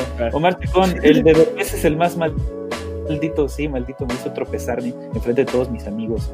Este, Carpe Diem, sincretismo, sí, precisamente, pues casi toda la religión católica está construida alrededor del sincretismo, ¿no? Y, yo creo que una de las cosas que la hizo tan efectiva fue precisamente esa capacidad de transformarse para su contexto, ¿no? Y entonces, pues si estás en, México, pues invéntales a la Virgen María, y si estás en, este, en Inglaterra, pues mételes este, eh, a San... ¿Cuál es el que mata dragones? Pololote. San Jorge, creo que es el que, el que mataba este eh, dragones, ¿no? luego dice eh, que Satanás es la antítesis de lo bello, lo bueno y lo verdadero. Pues eh, digo, Satanás era el ser más perfecto y más bello creado por Dios, ¿no? De hecho, también era el más alto, no sé qué tiene que ver con alto, pero era el ser más alto que había creado. Tal vez era como, como en el invasor Sim, mientras más altos, más rango. y está como, está esta historia muy, muy cagada de los escultores, ¿no? Que este no me acuerdo de los nombres, pero que le encargaron construir una estatua de Lucifer y lo hizo todo papazote y entonces cancelaron la, la obra porque era demasiado incitador al sexo y entonces mejor le pidieron a su hermano y entonces su hermano hizo la misma escultura pero lo puso todavía más sensual y más guapo, ¿no? Y entonces... Estúpido y sensual Lucy. Estúpido y sensual Lucerito. Este... Eh, también dicen, recomiendo leer a Fortea, este, a nuestro fuimos nosotros, Job, Esponja, el Hobbit. Dios, eh, ah, cuando estábamos hablando de, del reto, ¿no? Acepto el reto, diablo. Me lo imaginé. Está bien chido el, el, nombre de este güey. Sandro Cusco, o sea, al vato le gusta ver morras. este me lo imaginé como, como Morty así de You motherfucker, I mean. you son of the bitch. Este. Felipe, Felipe Alarcón, ah, you son of the bitch, es cierto. Es este, qué interesante la categoría del mal y el mito que se construye en torno a eso. También la cualidad, cualidad autora con, o seductora. Con que le, ah, con que se le representa, que está lo de siempre en lo que se le representa siempre al mal o lo prohibido de fecha es natural o artificial. Qué bueno yo, creo que ya es... chat porque este cabrón no había tenido que donar tres veces. este, ya, yo creo que más adelante, ya cuando terminemos de hablar de simbolismos y eso, podemos hablar un poquito sobre, sobre la maldad, ¿no? Yo tenía ganas ahí de preguntarle un poquito al Marte para que vaya preparando sus respuestas si existe la maldad, mm. eh, la maldad como universal, ¿no? Ariadna Mireya dice, la Biblia enseña que Jehová no creó al diablo, sino a un ángel perfecto que se convirtió en el diablo, refiriéndose a Dios, ajá. En Deuteronomio dice, eh, perfecta es su actividad porque no todos sus caminos son justicia, Dios es fidelidad, con quien no hay injusticia, justo y recto es Él, por lo tanto podemos concluir que en un principio Satanás fue una criatura buena y justa, un hijo celestial de Dios, Sí, nada más que no era Satanás, era Lucifer, ¿no? Y este, eh, Lucifer, creo que sí dijo Pato, ¿no? Que era el que trae la luz. Entonces, este. Lux Ferro. Lux Ferro, como cuando dices Ferro, pariente. y, y, ya después fue que lo, que lo bajaron a este de, rango y entonces por eso pasa de ser Lucifer a ser Luzbel, eh, que ya no tiene luz, ¿no? Este, también dicen por aquí, eh, ¿no es marketing la demonología? Sí, yo creo que tiene mucho como de, de marketing, ¿no? Ahorita Pato nos va a hablar un poco. Siempre. Por eso lo tuvieron que poner así las religiones. Ajá. A ver, este igual hubiera tenido que donar triple, dice Cristel Martínez. ¿Por qué el diablo querría que nosotros sufriéramos de su infierno si ha luchado para que nosotros caigamos en él? ¿No debería ser al contrario, llenarnos de placer en ese infierno para que queramos, querramos caer en él? Em, Yo tenía esa duda antes de que respondas. Se supone que según alguna, en alguna parte, pues ya el diablo es así como el archienemigo de Dios. Y pues, ¿por qué el vato te debería premiar por hacer enojar a su archienemigo, güey? O pues sea, el, diablo se supone que... precisamente te tenta para que hagas el mal, para que llegues con él. Él te dice, te voy a premiar con Azotones. todo lo que quieras en tu vida.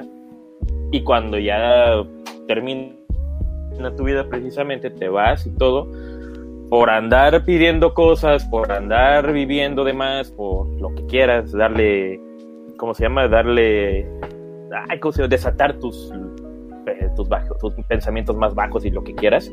Bueno, ya lo hiciste en vida, ahora te toca castigarte en la muerte. Por eso se supone que es como, como decíamos al inicio también, que no es nada más que el diablo en contra de Dios, no, al contrario, trabaja para él, Lucifer trabaja para él y todo el rollo, castigando precisamente a los que manda. A, Iba a decir algo, Marte. No, o sea, eh, sí, un poco, un poco lo mismo, igual, digo, no siempre el, el, o vamos a decir, en esta concepción cristiana, el que va al infierno es porque se la gozó en la vida. O sea, también, por ejemplo, se manda al infierno a los suicidas, ¿no? Que pues si de por sí ya traen como una como depresión hiper mega fuerte, o sea, todavía, digamos, tomando esa decisión, o sea, no nada más la sufrieron acá en la tierra, sino además por esa decisión de no querer seguir sufriendo, se supone que van a sufrir pues por una eternidad. La verdad es que a mí, pues, obviamente, te digo, en mi posición es como que muy, muy poco justo, ¿no? Que por un momentito ¿cuánto es tu vida comparado con la eternidad, no? O sea, tu vida es esto, es nada, que a lo mejor te portaste bien o te portaste mal, y el premio es como una eternidad de premio o el castigo es una eternidad de castigo, entonces es como súper desproporcional este, lo que pudiste haber hecho aquí, o sea, ¿cuánto? En, si viviste mucho, 90 años, ¿no? Y comparado con una eternidad, pues bueno, está cañón. Pero sí, o sea, también eh, encontramos como en la literatura a un Lucifer que está sufriendo junto a los em, humanos. O sea, no, los artistas igual lo han representado. Hay pinturas donde está él torturando, pero a la vez él está sufriendo un tormento. Entonces, lo decíamos como al principio, también eh, esto de que lo representaban en azul era para representar una tristeza que él lleva. Entonces, incluso para todavía la tradición cristiana, Lucifer es un ser que sufre, no es un ser que se regocija, sino que está sufriendo por estar, por haber sido desterrado, por estar alejado de Dios. Y digamos que un poco su chamba es yo sufro y además hago sufrir. Eso ya es parte como del castigo que tienen. Pero es que volvemos a lo mismo, ¿no? Como del relato o de quién te esté contando el relato, ¿no? Porque hay, hay, un, hay un Lucifer que fue mandado por su jefe como, ah, pues a ti te toca este, encargarte de, esto, ¿no? Y entonces lo hace con pesar, porque ama a la creación de, Dios y no quiere hacerlo sufrir, pero pues es su chamba, ¿no? Hay otro que está resentido porque, porque él quiso como cambiar las reglas de la empresa y, su papá lo castigó y entonces está, está encabronado este, con Dios, ¿no? Y incluso hay un relato de, cómo hizo una rebelión de ángeles, de un tercio de los ángeles y hubo una guerra donde el arcángel, él que él se convirtió en dragón de siete cabezas con nueve cuernos y no sé cuánta madre, y el arcángel Miguel con su espada de fuego, lo menciona, etcétera. Y hay otro más que es el de los satánicos, bueno, de la religión de la iglesia de Satán, que dice que él veía a Dios como, como un, este, ¿cómo se llama? Eh, como un dictador y que él trató de pelear. De liberarlos, ¿sí? Y que precisamente la, la, idea del conocimiento es, es, este, la liberación, ¿no? Y nada más porque iba a decir esto, que en teoría eh, eh, la idea de la tortura, eh, pues obviamente es castigo para los que se portaron mal, pero el diablo te tortura no porque él, él quiera que tener más adeptos y que llegues, sino que él, él, odia a la humanidad porque tiene el amor que su padre le quitó. Entonces, este, por eso te hace, te hace como sufrir. Tú, espérate, ya te estás brincando comentarios. No, también, también con, lo que comentaba Touch al inicio, ¿no? Este, este tema de que eh, un, un diablo que envidia a la humanidad, ¿no? Igual podría ser como tratar de demostrarle a Dios de, ya ves, estos cabrones son de lo peor. Mira. puede ser así como que le está reforzando el punto, así que te lo dije que estos cabrones son unos mierdas, míralos, mira lo que están haciendo. Luego Salvador yo estaba el, el paraíso perdido de John Milton.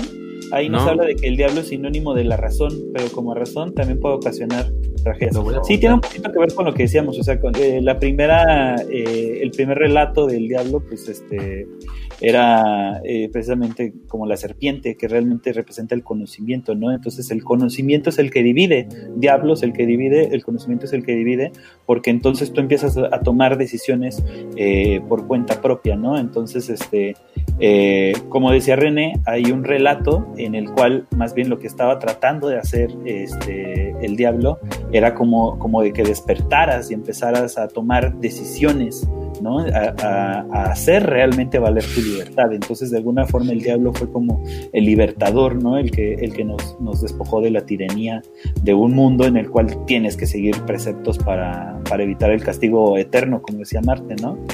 Eh, Omar dice, el diablo puede convertirse en cualquier forma, por ejemplo, en un huerta. Supongo que ese es chiste para René. Es que sí, mi apellido Huerta y mis primos Huerta son unos putos diablos todos. sí, son doy fe. eh, Gustavo Guzmán, ¿al diablo le gustará el charanda? La charanda. La seguro, estoy seguro que, no. No, Dios, estoy seguro que no.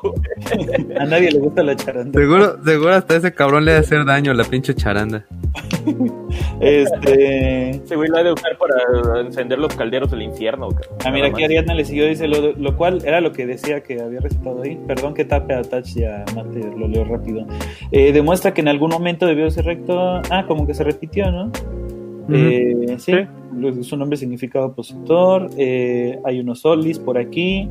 Eh, me voy, están hablando de forma poco seria. Me voy a sentir mal. Ya vamos a ponernos más serios, por favor. A ver, a ver, antes, antes, antes que nada, esto es un canal de divulgación de información. pero no es nada serio, mamá. Este... Ah, aquí, espérame, me está diciendo John Acuña, Crowley, que está, que nos brincamos su comentario donde nos manda besos en el nudo de globo. Ah, chinga, ese no lo vi. no lo vi. Este, este Convoy, eh, sí topo Convoy, pero no he visto la serie de Satanás. No, tampoco, la checamos. Este, dice Iván WhatsApp, eh, el verdadero capitalismo neoliberal, sí, a huevo. Saludos, Iván. de hecho, hay uno de los diablos que ahorita lo vamos a mencionar y que sí tiene que ver con el capitalismo. Ahorita vamos a pasar con eh, los diablos. Interesante el tema.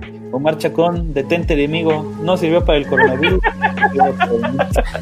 saludos, Chacón, saludos. Eh, ¿Qué onda, amigos? ¿Invitan a un podcast? Pues escríbenos. Ah, Tiene un canal, ¿eh? Checks, donde hace igual divulgación. Sí, tiene unos unos videos de divulgación de filosofía, entonces sería interesante. Sería chido. Vamos a escribirnos por Twitter si quieres y elegimos un tema, ¿no? Ah, va, check, Sí.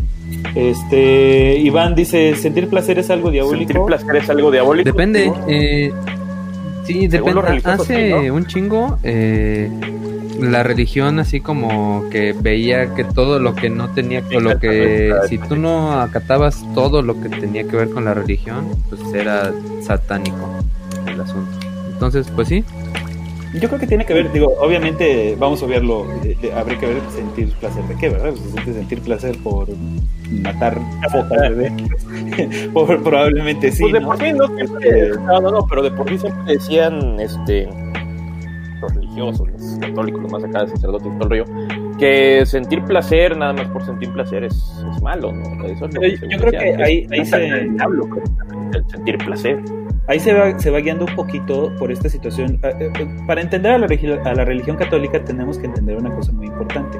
Para la religión católica, eh, la estructura de la familia o la institución de la familia es muy importante. tres, padre, el hijo y la paloma. no, las familias son muy importantes porque las familias son los que te va a producir más feligreses y entonces es como lo que he estructurado en toda su, idea de cómo seguir teniendo ah. adeptos. Entonces, todo lo que sea en contra de generar familias y de reproducir más feligreses es malo, ¿no? La masturbación es mala, el este la ah. es mala, la homosexualidad es mala, ¿no? Entonces ¿Por qué? Porque no genera familias, ¿no? Entonces, este, en ese sentido se fueron como, como pervirtiendo muchas ideas hasta llegar al punto de que, de que el placer eh, podía como llevarte por el camino precisamente del, pecado, ¿no? Y entonces por eso eh, existe todavía como esta idea muy, este, no sé si se valga decir estoica de, de, de, vivir una vida sin placeres, ¿no? Este, y hay como estas órdenes de, sacerdotes y de gacha, eh, donde precisamente tienes que despojarte de todos los placeres terrenales, ¿no? Entonces, este, tiene que ver eso con, como con evitar las tentaciones del diablo. Entonces, eh, eh, sentir placer es diabólico, pues habría que preguntarse para quién, ¿no? Y porque además, pues dentro de la placer? católica hay muchas órdenes, ¿no? Eh, no sé, Marte, ¿te quería decir algo? No, no, no, adelante, este, adelante. Vale, dice, por eso Jesús viene a romper con el farseísmo, es como decir, el sábado fariseísmo, perdón, eh, el sábado está hecho para Dios y no Dios para el sábado. Pues sí, tiene que ver eso. Que, repito, o sea, una de las cosas interesantes de, estudiar el judaísmo y estudiar la cábala es que, este, precisamente, ¿cómo se llama? Este, esta idea como de la madurez, ¿no? Porque de repente para, la religión católica tú tienes que hacer las cosas bien porque si no te carga la chingada por toda la eternidad, ¿no? Y entonces siempre creces como con, el miedo, ¿no? Y hay gente que todavía dice que no le tiene temor a Dios, ¿no? Y, y, para, para el judaísmo, más bien era como, como esta idea de madurar y hacer las cosas que son correctas porque son correctas, que tiene que ver eh, un poquito, precisamente en el otro podcast con Martín, el de la libertad, eh, hablaba yo un poquito sobre del, este, del entendimiento de la norma, ¿no? De cuando pasas de, lo postconvencional a lo convencional, digo, lo preconvencional, convencional y postconvencional, ¿no? Entonces, de alguna forma, cuando tú entiendes la función de la regla y dices, ah, pues sí es cierto, mira, no debería de comer cerdo porque me muero, este, entonces eso es más real, ¿no? O sea, si, si yo decido seguir los preceptos judíos porque, porque los entiendo y, y, no lo hago por miedo, e, esa es una fe más real que si lo hago nada más porque tengo miedo, ¿no? Entonces es, es como pues ahí, ahí es una forma, ¿no? Yo me, imagino un poquito como este, el típico relato romántico, ¿no? De, de, tu pareja y te preguntarte si tu pareja está contigo porque te ama y disfruta estar contigo o porque la chantajeas, ¿no? Entonces, ¿qué tan real es el amor si la, si la estás chantajeando, ¿no? Eh, pero bueno, hay que meterle nitro, vato. Sí, Molmol, mandala, es muy buen tema.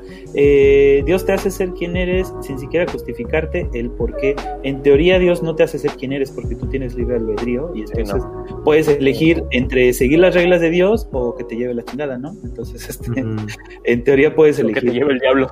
El invitadazo que trajeron, excelso. Y además no, se llama Marte 19. Acá venden tacos, ya se nos acabaron. Sí, de tripa y de De tripa reviento tostada. El diablo es el primer revolucionario. Sí, ya hablamos un poquito de la idea del diablo como libertador. Primera vez que los escucho en la pues muchas gracias, Ricardo. Eh, los que tenemos anteriores se han puesto muy buenos, la neta. Y este, y síganle por ahí. Ah, hagan uno de aceites esenciales. Pues, yo sí tengo ganas. Yo tengo ganas de hacer, ándale, de, de medicina alternativa, güey. Y donde metamos esta madre de los chochitos que son como el perro que nunca le hizo nada a nadie y así. Va a estar bueno. Ah, no me van a necesitar para eso. Dice, dice eh, vayan a la cueva del diablo en Catemaco. Ahí el diablo no es algo filosófico. Bueno, hasta le dicen el amigo. Bueno, el señor Galleta dice: Hola, señores. Hola, señor Galleta. Este, Nahuel, saludos desde Argentina y en cuarentena. Muy interesante el tema. Muchas gracias, Nahuel. Este, gracias, Nahuel.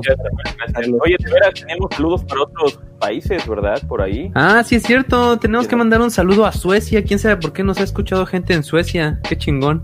y no nada más uno, ¿eh? Entonces, este, pues ahí está. Gracias. El Moguidos dice que sí, sea martes de Marte, porque luego tengo que hacer mitosis para ver el podcast de Marte y el pasquín. ahí vamos a ver. A huevo. Este, el nihilismo es el diablo para la filosofía. Este, yo creo que el, el, no, el nihilismo Hay que lo diga Marte. pero ¿quieres decir algo al respecto? A ver, No, pues eh, um, depende cómo, cómo consideremos el nihilismo. Digo, hace un momento hablaban de justamente esta parte de el diablo como libertador o como una figura revolucionaria. Ahorita, eh, por ejemplo, grupos que se dicen, vamos a decir, no satánicos, sino satanistas, vamos a decirlo así, satanistas, eh, son grupos realmente ateos y que únicamente utilizan la figura del diablo como, o de Satanás como algo simbólico para realmente hacer como su ateísmo más sexy, ¿no? La verdad es que el ateísmo es un poco aburrido. porque de para llamar la atención. Sí, sí, sí, exacto. Para llamar la atención, porque a veces el ateísmo es como un poco aburrido, o sea, no, no te congregas, este, no hay una iconografía, no hay mitos. Entonces, como para aderezar y para promover ese ateísmo, hay grupos que han dicho es que nosotros somos este un grupo eh, satanista y ponemos a la figura de Satanás como una figura que está para eh, liberarte de un yugo, ¿no? Y entonces esto trae como, de hecho trae una tradición no tan em, antigua, estaremos hablando de unos 50 años para acá con Anton, Anton Lavey. Eh, entonces... Ajá, exacto. Entonces, eh, en la época de los 60, San Francisco eh, este cuate empieza como a promover una iglesia eh, satanista, vamos a decirlo así, pero que a la vez no cree en ninguna deidad. O sea, somos satanistas, pero no creemos en el diablo como una deidad, sino como un símbolo de los valores de libertad, de los valores de sabiduría, de los valores de Um, digo, él tenía como su propia concepción, ¿no? De cuáles debían ser los valores y era algo muy... Y regreso como al nihilismo, era el, de, el satanismo, la filosofía de, de Anton Lavey. Es Lavey, ¿verdad? ¿O, si se pronuncia Sí, es Lavey. Anton este, Lavey. Anton Lavey era una filosofía realmente de muy nietzscheana, que hay personas que dicen, eh, o sea, Nietzsche es nihilista, la verdad es que depende de la perspectiva con la que lo veas. Puede ser nihilista o puede ser vitalista, pero si hay un, vamos a decir, un nihilismo asociado a Nietzsche y también de Ayn Rand, ¿no? Que promueve como un egoísmo, eh, un egoísmo racional y también pues promueve la ve como un materialismo, que de hecho acá materialismo de repente le damos como una concepción como el consumo. Como malvado, como el consumo, pero realmente tal vez es como todo lo contrario. A mí se me hace como interesante pensar, o sea, tal vez para consumir menos deberíamos ser más materialistas, ¿no? No, no me acuerdo a quién le robé esta frase, pero es como, o sea, cuando tú compras una playera, ¿qué es lo que estás comprando? ¿El idea, ¿La idea de la playera o el material? Si tú eres materialista, ¿en qué te vas a fijar? Te vas a fijar en que dure, en que no se vaya a romper, y si tú eres idealista, que idealista es el cristianismo y realmente la mayoría de las religiones, estás comprando la idea de la camisa, que es como eh, pertenecer a cierto grupo, o ves un comercial donde la playera Nike es como la playera de los ganadores, y es como que compras más bien la idea de Nike en vez del material, y, entonces, sí, aquí como que el satanismo de la Bay está promulgando como, güey, no hay una, no hay otra vida. A la chingada, es esta. y aquí lo haces y disfrútala. Y dale gusto al cuerpo porque, porque después de esto no vas a recibir ningún premio ni ningún castigo. Entonces date ahorita los premios que te vayas a dar, dale gusto al gusto, porque se acaba esta madre. Claro que también hay una ética de darle gusto a gusto, pero no dañes a nadie este, no robes, no tomes lo que... Y es medio ambivalente, ¿eh? porque es como, eh, de repente el cristianismo te dice, no robarás, ¿no? Así es tal cual el mandamiento. Y la ve como que lo matiza y es como, no robarás a menos que eh, te lo haya quitado él. O sea, digamos, si él te robó a ti algo, si tú se lo robas a él porque te pertenecía a ti originalmente, o sea, es como éticamente correcto, ¿no? En el satanismo de la ley. Eh, o, eh, bueno, ya hay como matices, pues. Eh, hay matices, o sea, no es como pondrás la otra mejilla, o sea, la Bey no diría eso, la Bey diría, de hecho, de hecho no matarás, pero tampoco dejarás que se pasen de Sí, exacto, o sea, es como, güey, a lo mejor la violencia va a ser la el último recurso, pero si es necesario, lo vas a utilizar porque él promueve también como esta idea de supervivencia y de egoísmo racional, que a lo mejor el cristianismo no lo tiene. El, cristianismo, pues, es adoramos a una persona que se sacrificó por nosotros, este, que murió en la cruz, ¿no? Eh, bajo todo este concepto que ello implica. Entonces, pero digamos que no serían las ideas de la ley, o sea, la ley diría, güey, o sea, después de esto no hay nada, no tienes que sacrificarte por otro, este, entonces, vive tu vida, no dañes a los demás y, nada, disfrútalo. De, eh, un poco, eh, eh, lo estoy súper simplificando, pero... Sí, claro. Y hay grupos que ahora, digamos, fuera de la B lo han adoptado. La B todavía tenía algunas ideas. O sea, sí era ateo, pero todavía habían algunas ideas que, digamos, no coinciden tanto con las ideas de izquierda, diríamos hoy. Por ejemplo, él sí tenía esto de que, muy nichiano, ¿no? De que hay hombres eh, que tienen un carácter fuerte y que por lo tanto tienen un derecho al, dominio de los demás. Eh, y también, ¿no? Ideas como muy de Darwin, ¿no? De, la supervivencia al más fuerte. Este, y ahora pues tenemos a grupos que se separan un poco de eso y que lo que están buscando son más como cuidar los derechos, eh, que todos crean en lo que quieran, pero que la, la iglesia cristiana no eh, le quite derechos a aquellos que no creen en nada.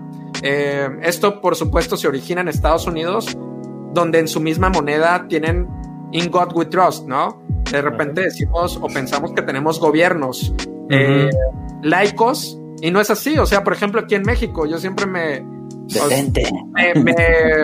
exacto, o sea, tenemos un presidente. Y detente, enemigo. Promueve cierto catolicismo, eh, o bueno, no sé si cristianismo. No, es más cristiano, este cuadro es cristiano. Está bien, este, valores cristianos y demás. Pero no, esto viene no de nuestro presidente actual, o sea, cuando hacen una pastorela en una, escuela pública, o sea, si estoy en una escuela de monjas, pues entiendo que representemos la pastorela. Pero si estoy en una escuela pública, es como, güey, ¿por qué me tengo que vestir de rey magos y. De burrito. O sea, ¿por qué? Al Cale le tocó ser árbol. Entonces, de alguna forma sí está padre porque hay una riqueza cultural en, en, la religión, pero por otro lado también es como de extrañar y a veces preguntarnos, oye, o sea, ¿por qué eh, si se supone que vivimos en un, gobierno laico, ¿por qué en una escuela pública tenemos que representar un pasaje bíblico, ¿no? Que pertenece a una, a una religión cristiana muy específicamente. Fíjate que esto es muy cagado porque yo, por ejemplo, este, a, mi hijo, nosotros decidimos no bautizarlo y decidimos como, como crearlo, pues, con el, con el uso de la razón, ¿no? Y, pues, este... Güey, con contigo como papá no creo, güey. en algún momento él, decidiera eh, creer en tal o cual cosa, pues adelante, ¿no? Pero sí, o sea, fue muy cagado para mí explicarle, en ese entonces tenía cuatro años y le tocó salir en la pastorela y él me decía como, ¿pero qué es esto? Y, y o sea, como que me preguntaba así como que, ¿de qué madre se trata esto, no? Ah, no, ya tenía cinco, creo. Y este, y pues fue muy cagado como tratar de explicarle eh, como, pues es que mira, algunas personas creen en esto y algunas personas creen no, y entonces me dice, ah, esto es tal así, ¿no? Pero, pero sí es, eh, eh, fue muy cagado como tener que explicarle que algunas personas creen tal y tal. Dile la verdad, le dijiste, cállate y hazlo, si no, no viene Santa Claus. no, fíjate que un, un punto interesante, este, pues en nuestro caso sí, sí se bautizó a nuestra niña y pues yo, en, mi caso, pues yo no creo mucho. Mi esposa sí cree mucho. Estoy seguro que se bautizó porque si no te madreaban. Obvio. Pero lo matizo de la siguiente manera. Este. pues yo sí como que le pregunté así como, oye, ¿y la neta crees que ella vaya a querer, no? En algún momento ser así como que no crees que le estamos imponiendo. Y ya mi esposa me comentó que eh, para la religión católica el bautismo más bien es un acto de fe por parte de los papás, más que por, obviamente por parte de los hijos, ni saben, ¿no? Están chiquititos. Entonces que en este caso se había bautizado a nuestra hija, pues por un acto de fe de parte de mi esposa o de nosotros, y que ya este más adelante ella eh, decidirá si quiere o no confirmación. Hay, hay un exactamente eh, para eso la confirmación. El ritual de la confirmación que lo haces aproximadamente a los 14, 15 años, donde ya tú dices, bueno, mis papás me bautizaron, pero yo confirmo que creo en esto. Que también se, ha muy creado que los 15 años confirmes algo así. Yo ya tengo, y no, la verdad no sé. Pero, de hecho, es curioso que aquí en México, pues también así la comunión y la confirmación las hacemos chiquitos y pues los papás ahí nos están jodiendo. Y mi esposa es nicaragüense y este, allá en su planeta, ellos se confirman ya como a los 16, 17 años y ya ellos deciden si si quieren o no quieren.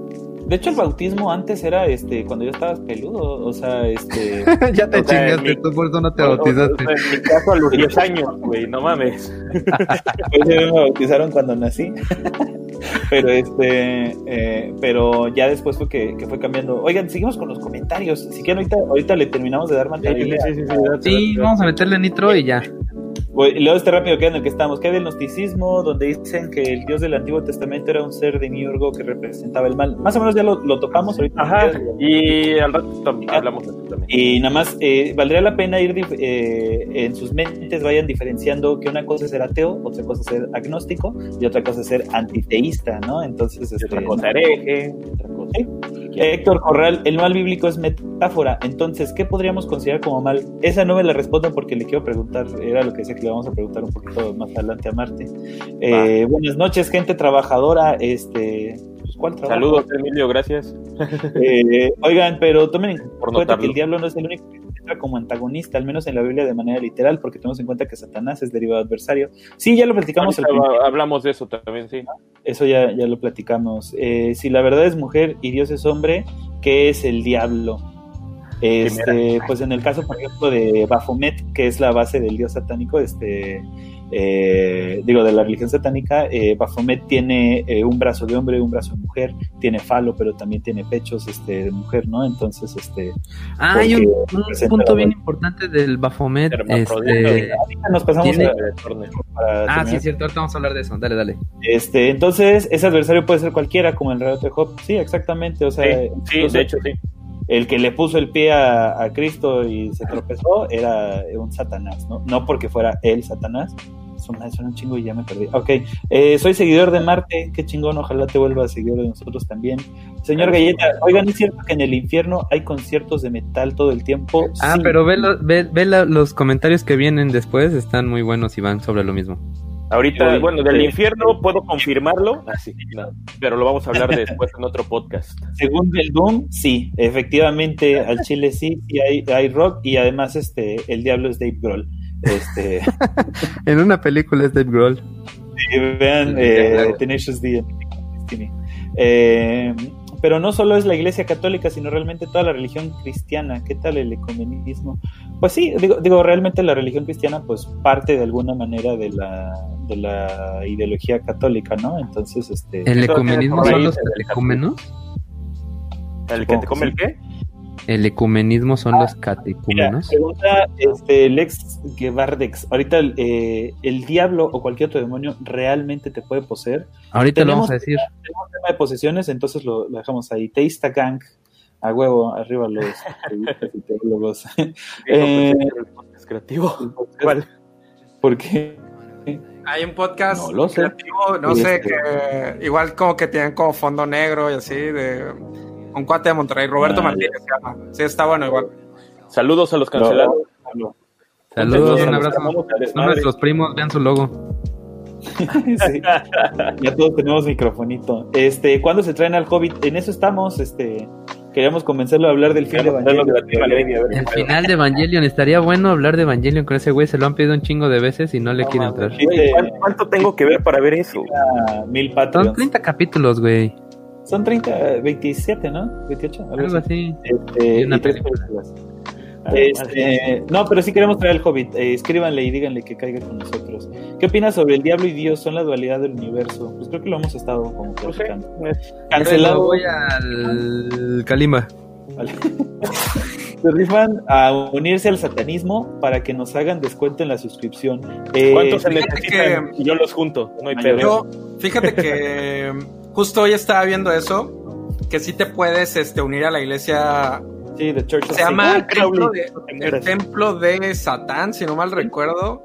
Ustedes pueden entrar a www.thechurchofsatan.com. Sí, el templo satánico. Eh, y por 25 dólares te unes y te mandan hasta credencial con membresía y todo el pedo.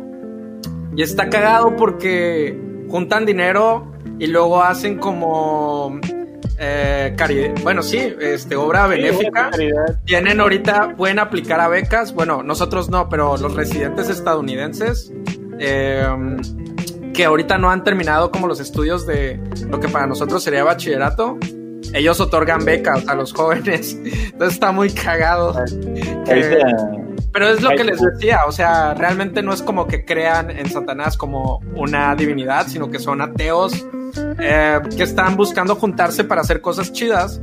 Y digamos que como estrategia de marketing utilizan la figura de Satanás por lo que representa, ¿no? Lo hacen como una burla, ¿no? El hecho de decir, ah, pues somos los adversarios y entonces vamos a ocupar al, diablo y vamos a ser diabólicos. Pero, o sea, es una forma de apropiarte, apropiarte de lo que la iglesia no hace. Sí, no, y pero, pero usar como el, el término como burla, como lo que pasa, por ejemplo, con el término queer, ¿no? que en, algún momento se ocupó como despectivo y entonces la gente decidió asumirlo como parte de su identidad y decir, pues sí, a huevo, sí soy queer, ¿no? Entonces eh, cancelas el, sentido de, la ofensa, ¿no? Este... este también un poco creo que, ajá, sí, sí, total, como puede ser como burla, creo que también incluso te decía como para ser un contrapeso a lo que es a veces como esta parte impositiva de la iglesia.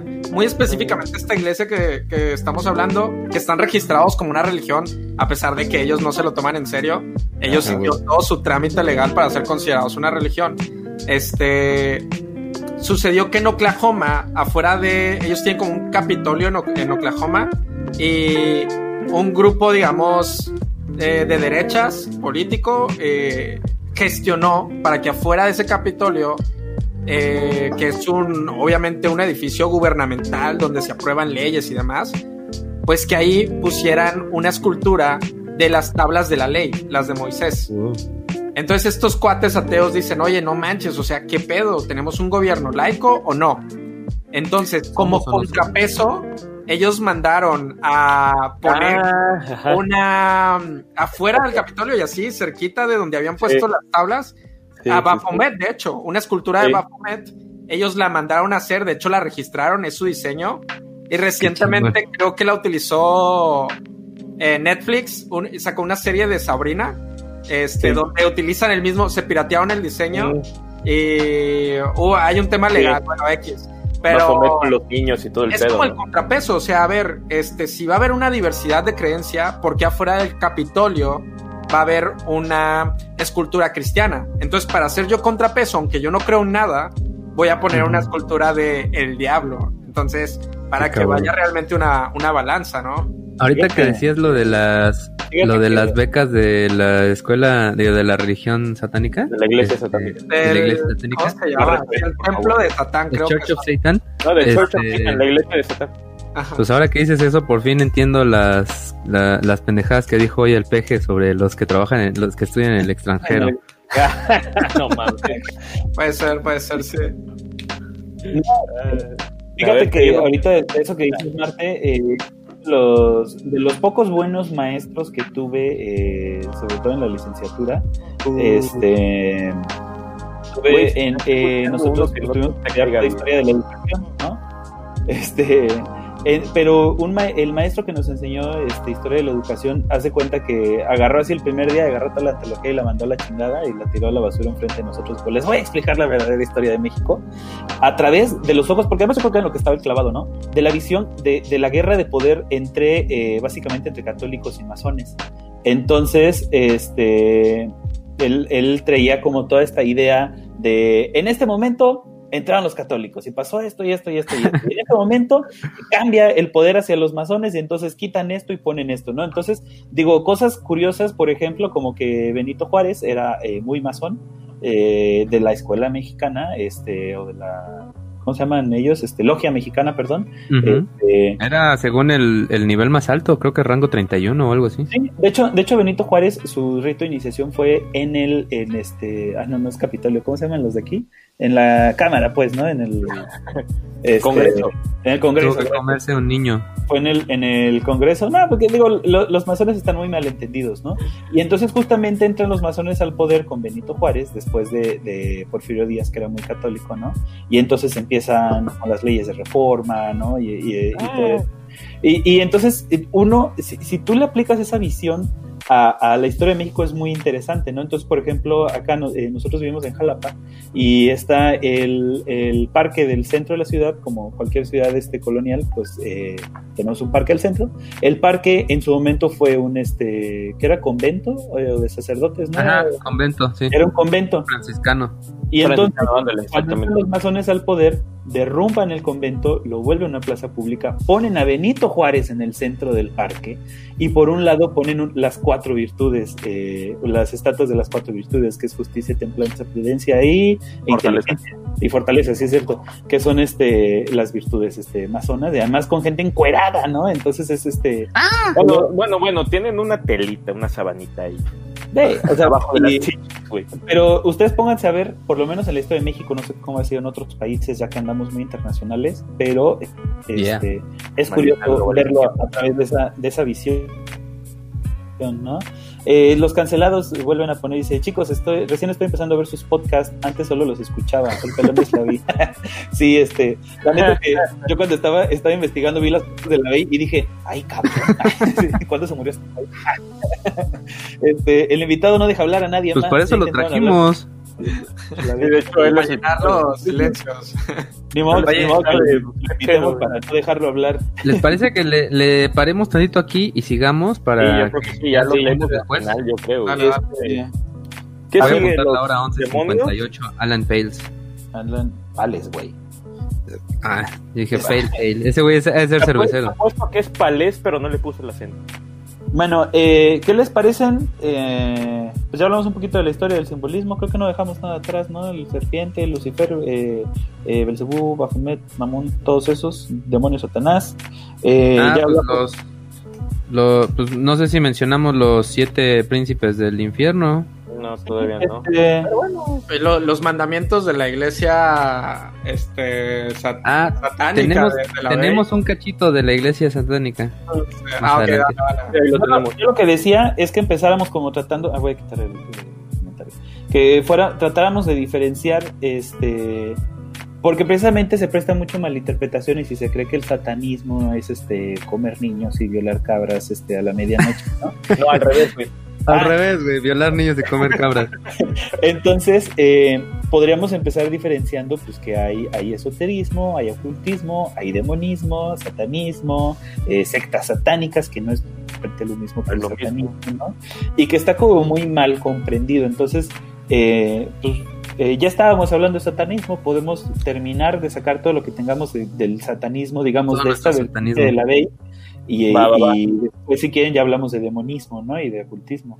Ah, bueno, ah, una acotación. Antes que nada, no estamos invitando a nadie a que se lo una. Esto me lo pidió mi esposa. No, no es cierto. Este, no estamos invitando a nadie a que se una a la iglesia de Satán, por muy tentadora que se vea. y solo estamos compartiendo información. Este, pues estábamos con lo del satanismo y, pues como ya, ya la estamos como desmitificando a la, religión, ¿no? Explicando como realmente, como decía Marcos, mm. un grupo más como de ateos que decidieron ocupar imagen, imagenología para, para generar eh, pues, para hacerlo más divertido, para adelantarlo, Y este... Ese cabrón agarró la carita de Buffy, como habíamos dicho, la cabrita ahí, y la puso en la estrellita de cabeza, ¿no? Sí, pero me llama la atención, Marte, que tú decías, o sea, que sí es como un sentido bien nihilista, ¿no? Decir, no hay nada más que la vida, la vida no tiene sentido, entonces tienes que hacer como lo mejor que puedas en esta vida, algo así.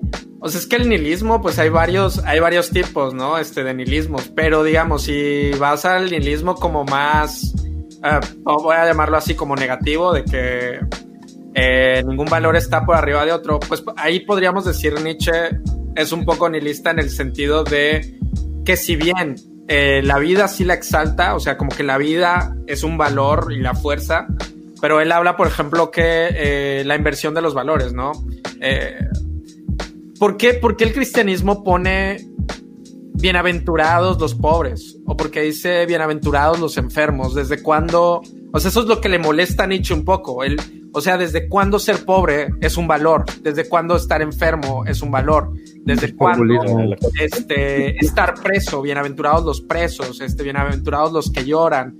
Entonces, em, un poco lo que él está diciendo es, está, el cristianismo es una eh, religión de débiles, es una religión de esclavos, en la cual ellos lo que han hecho es, como yo no me puedo hacer fuerte, entonces considero que la fortaleza no es en sí misma un valor positivo, sino que ahora el valor positivo está en la debilidad. Eh, como yo no me puedo hacer rico y tengo esta frustración de que no puedo lograr la riqueza, entonces ahora lo que voy a hacer es abrazar la pobreza y decir que ser pobre, eh, bienaventurados los pobres. Entonces, digamos que para, para Nietzsche, el cristianismo es como que puso los valores de cabeza. Y entonces, de repente, el rico ahora. Esto iba en contra de lo que creían los romanos. Los romanos lo que exaltaban era la belleza. Para el romano, los valores era ser bello, ser fuerte, ser rico. Este, incluso hasta la fama estaba en estima para el romano. Y por eso hay un choque entre la cultura romana con eh, el cristianismo inicial, que era una religión que adoptaron realmente los esclavos. Los esclavos este, o las colonias, ¿no? Eh, empezaron a adoptar esta eh, como su religión porque veían a un Dios pobre como ellos, a un Dios que no tomaba las armas y como ellos, pues tampoco, pues tenían, o sea, no. Entonces era como un dios. solucionaba todo con paz, ¿no? O era como me sacrifico, o sea, mi forma de pelear contra ti es como, pues mátame, o sea, me vas a matar, mátame, me vas a crucificar, crucifícame. Este, mi valor está en aceptar ese destino y en dedicar mi dolor a Dios, ¿no? Entonces, para Nietzsche, digamos que él, pues tiene este famoso libro del anticristo, donde él dice, o sea, eh, eh, el cristianismo lo que vino a hacer es a poner de cabeza los valores. Y los valores que antes eran belleza, riqueza, poder, ahora son justamente lo que el cristianismo viene a condenar. Y él dice que esto deriva de una frustración. O sea, tú estás frustrado porque no eres poderoso, porque no eres rico, y en vez de luchar por ser saludable, en vez de luchar por obtener riquezas, en vez de luchar por obtener lo que quieres, se te hizo más fácil adoptar una religión que es benévola con tu pasividad, que es benévola con tu debilidad, la religión de los débiles. Entonces, ahora tú has volteado los valores. Entonces, si Oye, ¿eso aplica para formas de gobierno? ¿Perdón? ¿Eso aplica para formas de gobierno? Era muchísimo como a dos años para acá, ¿no? Sí, sí, sí, exactamente. Algo con eh, cuatro y una T por ahí es una cruz, es una cruz.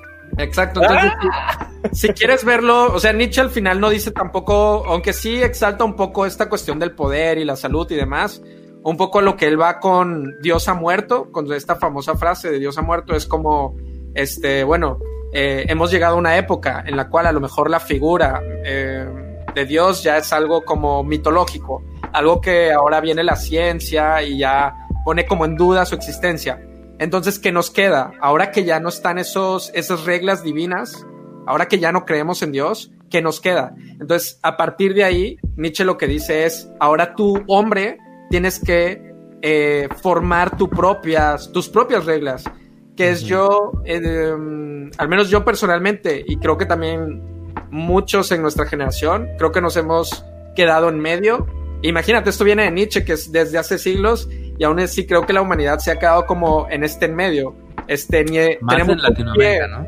Sí, o sea, tenemos un pie en la religión, y me incluyo. Yo también tengo un pie en el cristianismo, y tienes otro pie en el ateísmo. Entonces, como que te quedas ni una ni otra, estás justamente en medio, y esto a lo mejor falta el paso como de crear tus propias reglas. Ok, ya entendí que no crees en Dios, que no crees en los diez mandamientos, ya entendí que no, no crees en eso. Ahora, ¿cuáles son tus reglas? O no tienes reglas, porque también eso, pues, es como, si no tienes reglas, o sea que tú no te has creado, es como también una falta de disciplina, no te has puesto a qué es lo que quieres llegar realmente. Entonces, también, perdón, también tenemos que ver un poquito el contexto histórico. Digo, en aquel entonces, antes, cuando, cuando Dios era el centro de todo, pues había mucha carencia del conocimiento de todo. Entonces, pues la gente tenía que... No, tenían los elementos para poder eh, describir la realidad en la que vivían. Entonces, pues la forma que se les ocurrió para hacer este, pues para poderla describir o para, pues sí, para ver cómo salen, cómo nacen los objetos y cómo salen las cosas, pues fue inventar a Dios y fue inventar al diablo, ¿no? Y si no sabíamos de dónde salió esto, pues nació Dios, lo hizo Dios, perdón, y si no sabemos por qué me está pasando este mal, pues también lo fue culpa del diablo. Y ya más adelante, que fue que el hombre se fue determinando a sí mismo como el creador de muchas cosas por la, aparición o la... Eh, pues el encontrar un chingo de conocimiento, pues ahí fue cuando Nietzsche con esta revolución, este, ¿cómo se llama? De ideas, fue cuando pues, por fin mató a Dios, ¿no? Sí, fíjate que una cosa, este, este, una cosa interesante de pensar es cómo, este, eh, volviendo de, que del conocimiento es, es, liberador, ¿no? Y yo me ponía a pensar un, poquito eh, como esto que hablábamos ya en otros podcasts, de cómo tú no puedes crear nada que no conozcas realmente, ¿no? Este, o sea, eh, decíamos ahí pues el ejemplo este, imagínate un color nuevo, pues no se puede, ¿no? Tienes que verlo para poder imaginarte las combinaciones. Oye, y hay que hacer los colores. Hay que ponerlo del color nuevo del Caleb. En todos los putos podcasts lo, lo dices. Solo lo he dicho como dos veces, güey. este, no, pero digo esto porque es, porque es interesante entonces cómo eh, la obtención del conocimiento, pues de alguna forma te va despegando del pensamiento mágico, ¿no? Porque obviamente una, de las cuestiones, pues, de, la, de las religiones, o sea, las religiones de alguna forma eh, empezaron como como una manera, como decía el Marte, pues no lo puedo explicar, pero te voy a, poner reglas eh, para vivir en, sana convivencia, ¿no? ¿Por qué? Porque queremos, este, eh, pues sobrevivir, ¿no? Antes el mundo era mucho más, este, difícil sobrevivir, la esperanza de vida era menor, había enfermedades, no había antibióticos, etcétera, etcétera, y entonces tenías como que, este, eh, necesitabas apelar al grupo, ¿no? Para, para sobrevivir, entonces, este, eh, dependías de la hospitalidad, dependías de la, de la, convivencia, todas estas cosas, ¿no? De hecho, por ejemplo, en Sodoma y Gomorra, lo que, lo que dicen es que realmente en el relato original eh, no era tanto por la lujuria ni por lo homosexual ni nada, sino era porque rompieron con la regla de la hospitalidad, ¿no? En ese momento, si tú andabas solo por el desierto y nadie, y nadie te acogía, pues te morías, güey, ¿no? Eh, entonces, eh, estos güeyes lo que hicieron era que no recibir como al huésped y, pues por eso Diosito se enojó y este y les quemó pero este pero la, la idea pues era que, las religiones, de alguna forma, eh, pues su función era esa, o sea, como aprender a vivir en sociedad, ¿no? Lo que cambia aquí es que entonces dicen, oye, mira, pues hay buen dinero de por medio, ¿no? Y entonces empiezo a pedir el diezmo y empiezo como, como a cambiar eh, la intención de, la, de, de por qué quiero tener religión, ¿no? Y entonces ya no se trata nada más de una buena convivencia, sino de que pues aquí hay, hay negocio de por medio, ¿no? Y entonces empieza como a crecer y a crecer. ¿Y qué pasa? Como decía Marte, es, es más fácil, ¿no? Y yo creo que una, una cuestión, por ejemplo, bien interesante, eh, regreso a lo que decía hace rato de cómo pues casi todas las ideologías de alguna forma buscan eh, evitar la angustia, ¿no? Llevarte como este estado, ¿cómo se llama? De ataraxia, ¿no? Como de este de una calma, o sea, de, que podrías estar como sufriendo, pero dentro de ti hay una paz que dice, bueno, a lo mejor estoy sufriendo en esta vida, pero en la próxima voy a estar con Exacto. ¿no? No, pero además hay, hay, una, hay una cuestión, por ejemplo, eh, yo les recomiendo mucho que lean el libro de Víctor Frankl, el del hombre en búsqueda de sentido. Es un libro muy fácil, se lo han de echar como uno o dos días, dependiendo, pero pues es, además es fácil de conseguir. Este, pero ahí una de las cosas que me llama la atención es que él, dice, pues es que el, el, el, sufrimiento o la angustia es inevitable. La única forma de trascender al dolor, él le llama dolor, la única forma de trascender al dolor es a través de darle sentido a ese dolor, ¿no? Si yo digo, yo estoy viviendo este, este sufrimiento para que pase tal cosa o porque pasó tal cosa, si yo le doy sentido, yo lo puedo trascender, ¿no? O sea, tú decides eh, dejar de comer sabritas o tragar Coca-Cola porque te encantan, ¿no? Y, para ti es, es, doloroso no tomar Coca-Cola o comer papitas, pero tú dices, no, lo estoy haciendo por mi salud, ¿no? Y tú te recuerdas que es por tu salud, es más fácil trascender ese pequeño sufrimiento. Obviamente, lo mismo puedes aplicar para el ejercicio, para sacrificios más grandes, ¿no? Ah, Entonces, tengo una pregunta. A ver, eh, en este sentido, darles, eh, darle sentido a las cosas eh, de alguna forma te ayuda a trascender el sufrimiento. Entonces, obviamente del pensamiento mágico, pues decir, es que soy pobre porque así lo designó Dios. Es más fácil, ¿no? Este, decir, puta, pues se murió mi perro porque ya le había llegado su tiempo y ya está con Diosito, ¿no? Entonces, eso es como más fácil. Y de la misma manera, el, o sea, es que ¿cuál es la alternativa? Si tú no crees en el diablo, la alternativa es creer que la gente es culera porque sí y que pasan cosas malvadas porque sí. Pero ¿y eso qué tiene de malo? Digo, o sea, para mí no tiene nada de malo, pero sí entiendo que puede ser puede ser problemático para la gente decir, es angustiante porque ¿Pero qué quieres entonces? ¿Una mentira que te tenga tranquilo o una verdad que te tenga angustiado? Esa sería la pregunta, porque a lo mejor, o sea, no hay ningún diablo ni ningún dios Tal vez tú, o sea, ese mal está dentro de ti. Y a lo mejor tú lo has proyectado en una figura mitológica de que es que me endemonió y el diablo me dijo y es que oí voces. Pero no, güey, siempre fuiste tú y tú mataste y tú violaste y no fue porque te metiera el diablo. Y lo hacen tú le quieres dar un sentido de que, bueno, lo hizo porque mm, Dios, este, eh, sabe por qué hace lo que hace y demás, pero a lo mejor no hay ningún Dios, a lo mejor, y voy a Camus, ¿no? Un nihilista más. A lo mejor la vida simplemente es absurda y las cosas no tienen un sentido. Por mucho que tú lo crees, como dice Víctor Frank, ¿no? Este, tú puedes buscar darle sentido a las cosas y eso te puede ayudar a superar un dolor, pero es simplemente tal vez un poco dulcificarte o ponerle un endulcorante a la vida que a lo mejor ni siquiera, o sea, a lo mejor solo tienes que abrazar el absurdo de que esas cosas pasan y no tienen un porqué. Y es triste, ¿no? Porque a veces quieres saber por qué murió tu hijo de cáncer o por qué eh, falleció algún ser querido o por qué tienes una enfermedad y le quieres buscar un sentido, que tal vez Dios te quiere enseñar algo, pero tal vez no, tal vez no hay ningún Dios y tal vez no hay nada que aprender, tal vez solo así es la vida y tienes que aprender a vivir así.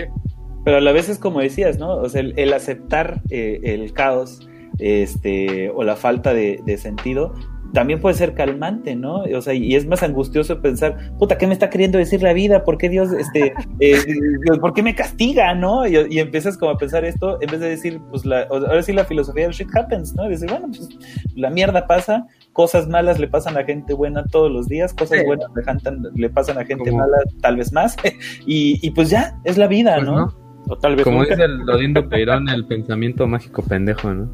Sí, exacto. Oye, pero a ver, yo creo que ya estamos en, terreno, hablando de esto de, la maldad.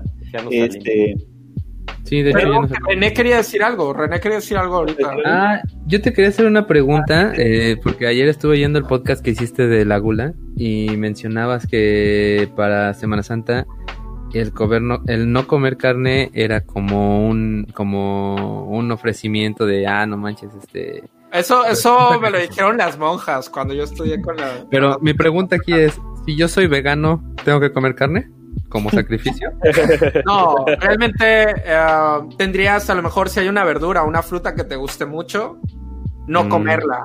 Porque también, o sea, dentro de el ayuno hay personas que no pueden, por cuestiones de salud, hacer un ayuno. Y entonces mm, a esos les dicen, oye, ¿sabes qué? Tú come todo lo que tengas que comer, si tienes que comer carne, porque si no, no sé, güey, porque tienes anemia, ¿no? este, pues tienes que comer carne, pero ¿qué te gusta hacer? No, pues me gusta fumar. Ah, ok, ese día no fumas. Ah, muy bien. Otra cosa, no, nada más esto de la, de la cuarentena, no, que se llama cuaresma, este, es, es, es, muy cagado porque volvemos a lo mismo, de cómo se fueron como apropiando de, de otras tradiciones los carnavales obviamente preceden al catolicismo y a las religiones judeocristianas, ¿no? y, pero eh, la idea principal, viéndolo como desde una forma más objetiva, como decía Marte, pues es que precisamente en esos tiempos es donde eh, más enfermedades hay porque este, hay un chingo de calor y no sé qué, y entonces la comida se echaba a perder y eso. Entonces, por eso eh, había una cuestión de salud que no me sé perfectamente, pero eh, precisamente en los tiempos, digamos, de, alrededor de la cuaresma, era más peligroso comer carnes rojas, ¿no? Tenía que ver con, con los procesos naturales. Entonces, como dice, pues es más fácil decirte, no, pues Diosito se enoja, que vas a hacer llorar al bebé Jesús, este, es más fácil, este, es más fácil eso que, decirles, este, no, es por tu salud, güey, ¿no? Porque la gente le vale madre de su salud. Pero precisamente el carnaval, la idea era como decir, atáscate de carne, güey, porque no vas a volver a tragar carne en más de un mes.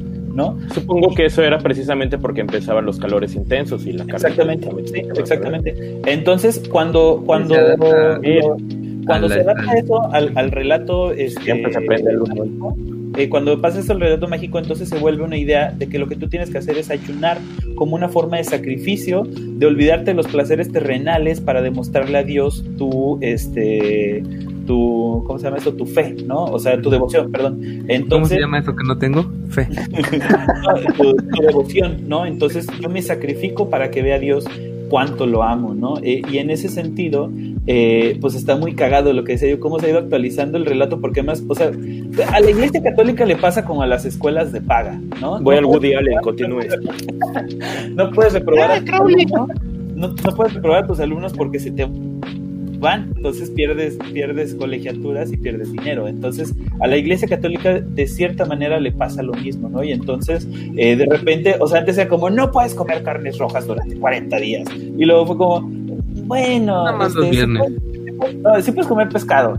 Eh, bueno, nada más los viernes, ¿no? Oh, ok, a la hora de la comida, por favor, no como, ¿no? Y entonces como que, eh, porque obviamente la gente lo dejó de hacer, pero, y esto, esto lo escuché precisamente de, una misa en la que acompañé a, mi mamá y así, ¿no? Y entonces decía precisamente el padre, olvídense de las jaladas del laxo, ya no tiene ningún sentido, lo que tenemos que hacer es un ayuno de a de veras Así uno no tiene que ser físico, no tiene que ser que, que, ya no, eh, que si eres vegano te sacrifiques comiendo carne, ¿no? Sino que tú puedes hacer un, ayuno emocional. Entonces, si tú le entras, o sea, piensa en un pecado que no te has podido quitar de encima y amárrate un huevito para que durante 40 días no lo hagas, ¿no? Y, entonces él decía, eh, ¿qué te parece si durante 40 días no hablas mal de nadie, cabrón? ¿Qué te parece si durante 40 días eh, no ves este pinches telenovelas, ¿no? O sea, o, algo, que, ándale, porno, güey, algo que de veras te duela, ¿no? Bajo esta idea del sacrificio para demostrarle a Dios tu devoción. solamente como dejando en claro eso, o sea, que, tiene que ver más con el sacrificio y con un ayuno real, ¿no? Con dejar de comer carne. Oye, aguanta, pero ya nos desviamos un poco, estábamos hablando del satanismo. Este... Ah, sí. ¿Qué te iba a decir? Ah, ah, ah, ya. Estaba platicando también que este cabrón de Antoine Lavey o Anton Lavey, bueno, no, no sé si lo terminó de comentar este Marte hace rato, fue que unió un chingo de corrientes de pensamiento y así literalmente se agarró hasta de los locos Adam para que la gente apretada de esa época, que eran más apretados que panista de Monterrey, este, pues voltearan a ver hacia esa cultura freak y diferente, ¿no? Entonces, eh, el satanismo lavellano entiende a Satán como un símbolo de individualidad y libre pensamiento. Y ya el vato decía que el, satanismo es una mezcla entre psicología y religión. Y realmente, como decía Marta hace rato, no adoran a ningún ser supremo, ni al diablo, ni la chingada.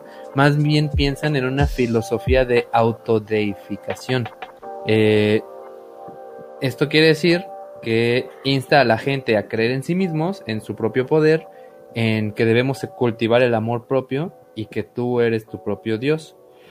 Algo que dice en la página de, Church of Satan, este, es que, y lo mencioné al inicio creo, que cuando se, ah, pues cuando la Iglesia Católica tenía un chinguito de poder, todo lo que lo que no tenía que ver con la religión católica lo llamaban satanismo. Entonces estos güeyes, pues eh, digamos que ahí fue cuando Satán agarró esta idea de ser como lo contrario de Dios, ¿no? Así como el peje siempre tenía que tener un enemigo. y eh, algo bien interesante que encontré, y cito, Dice así en la página de Church of Satan. La iglesia de Satán aborrece toda forma de hipocresía y conformismo. Consideramos que la felicidad real puede ser conseguida no a partir de la abstinencia y la culpa, sino a partir del desarrollo personal, el egoísmo y la satisfacción de nuestros impulsos. Rechazamos la aceptación de la costumbre, la tradición o la fuerza de una autoridad como criterios de verdad. Esas son parte de la doctrina satánica, de hecho. Allá hay um, que distinguir dos, porque de la que estaba hablando yo no es de Church of Satan. Digo, un poco sí hablé cuando hablé de la Bay y esa todavía existe, digamos. Hay como pequeñas diferencias. Está de Church of Satan. con su hija todavía. Que es la, exacto, la de la Bay y que ahora maneja la hija. Y está ah, otra que la bellita.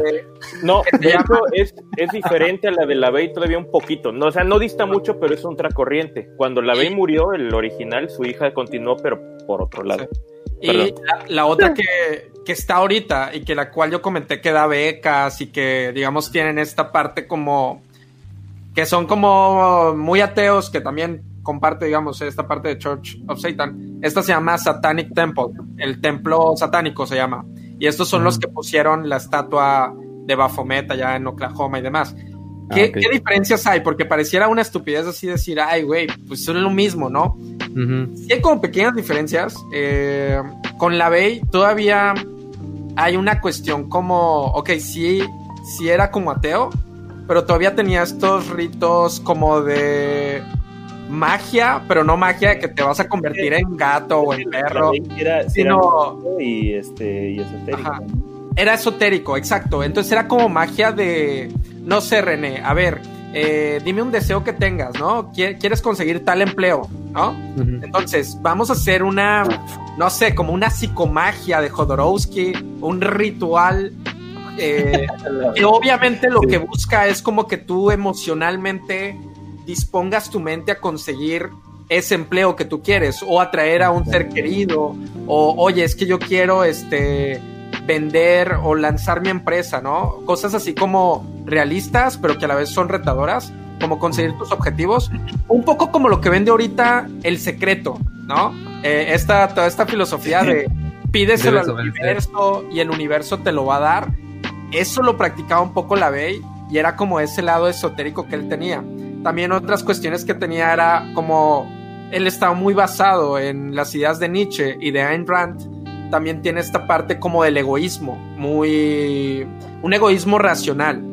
Es de yo no voy a ver por ti, o sea, ah, este, o sea, él no daría becas. La iglesia de Church of Satan no daría becas a chicos pobres para que sigan estudiando, cosa que sí hace de Satanic Temple. Son pequeñas diferencias porque The Satanic Temple pues realmente es una organización de ateos que pues se juntan un poco en burla, un poco este eh, para hacer cosas chidas. Y digamos, de, Church of Satan sí traen como una filosofía como muy marcada en ideas de Ayn Rand y de Nietzsche. Y sí tienen como, tal vez, digamos, unas bases mucho más eh, de egoísmo racional, de objetivismo. también, también hay que ver el, el, contexto histórico, ¿no? Porque al final de cuentas, pues son los sesentas, este, pues había así como un cambio de pensamiento, había grimorios mágicos y todas esas drogas. Exactamente, había muchas drogas nuevas, incluso el mismo este, ¿cómo se llama? Neoliberalismo estaba eh, volviéndose famoso en el mundo, entonces pues también todo, todo influyó en, en, la filosofía de esos cabrones, ¿no? Se me hace muy interesante. lo, bueno, lo, bueno, por así decirlo, del surgimiento de ese satanismo, el satanismo lavellano, es que entendía a Satán como un símbolo de rebeldía, ¿no? como de individualismo, sobre todo, como mencionábamos, y de libre pensamiento. Es más tomar al Mr. Satán y ponerlo en un altar, rezarle y adorarle. Bueno, en vez de eso, es pedirle, este, bueno, más bien no se le veneraba, ¿no? Es no se venerar ningún ser supremo, ni divino, ni que nada de eso. O sea, esto me parece que el satanismo labiano enaltecía lo que es la autodeificación para los de comentar. Autodificación. Ah, sí, perdón, estaba en el. No, pero lo que yo decía, por ejemplo, eh, regresando a lo del conocimiento era eso. O sea, si, si, tú tienes conocimiento, tú puedes crear, y entre más conocimiento tienes, más cosas puedes crear. Entonces, por eso el conocimiento te acerca a, este, a, Dios, ¿no? O sea, te, te, pone en el nivel de creador. Entonces, en ese sentido, por eso el, conocimiento y las bases, eh, porque además, eh, creo que ahora que dices la diferencia, Martín, en el eh, Temple, Satanic Temple, pues son de alguna forma hasta positivistas, o sea, tratan como eliminar el, el, pensamiento mágico, ¿no? Porque precisamente ellos dicen, a través del conocimiento tú te vas a liberar y a través del conocimiento tú te vas a autodeificar, ¿no? Como decir, este, eh, te vas a asimilar más este, a la creación, ¿no? Lo cual es, es, como interesante y tiene que ver precisamente con el relato del Génesis en el cual, pues, en cuanto tú obtienes conocimiento, entonces ya no cabes en el Edén y tienes que salir a, a vivir la vida real, ¿no? A vivir la vida loca. Pero fíjate, regresando, nos preguntaban por ahí, ¿ustedes serían, este, se unirían a alguna este línea de, la iglesia. al satanismo, ¿no? Pues más bien es pura tontera, ¿no? Un Satanic Temple, sí. A una Church of Satan, no. De hecho, eso les iba a comentar. ninguna, no soy tan altruista. no soy tan altruista, qué idiota.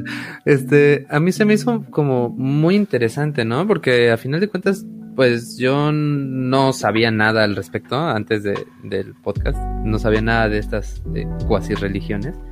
Este.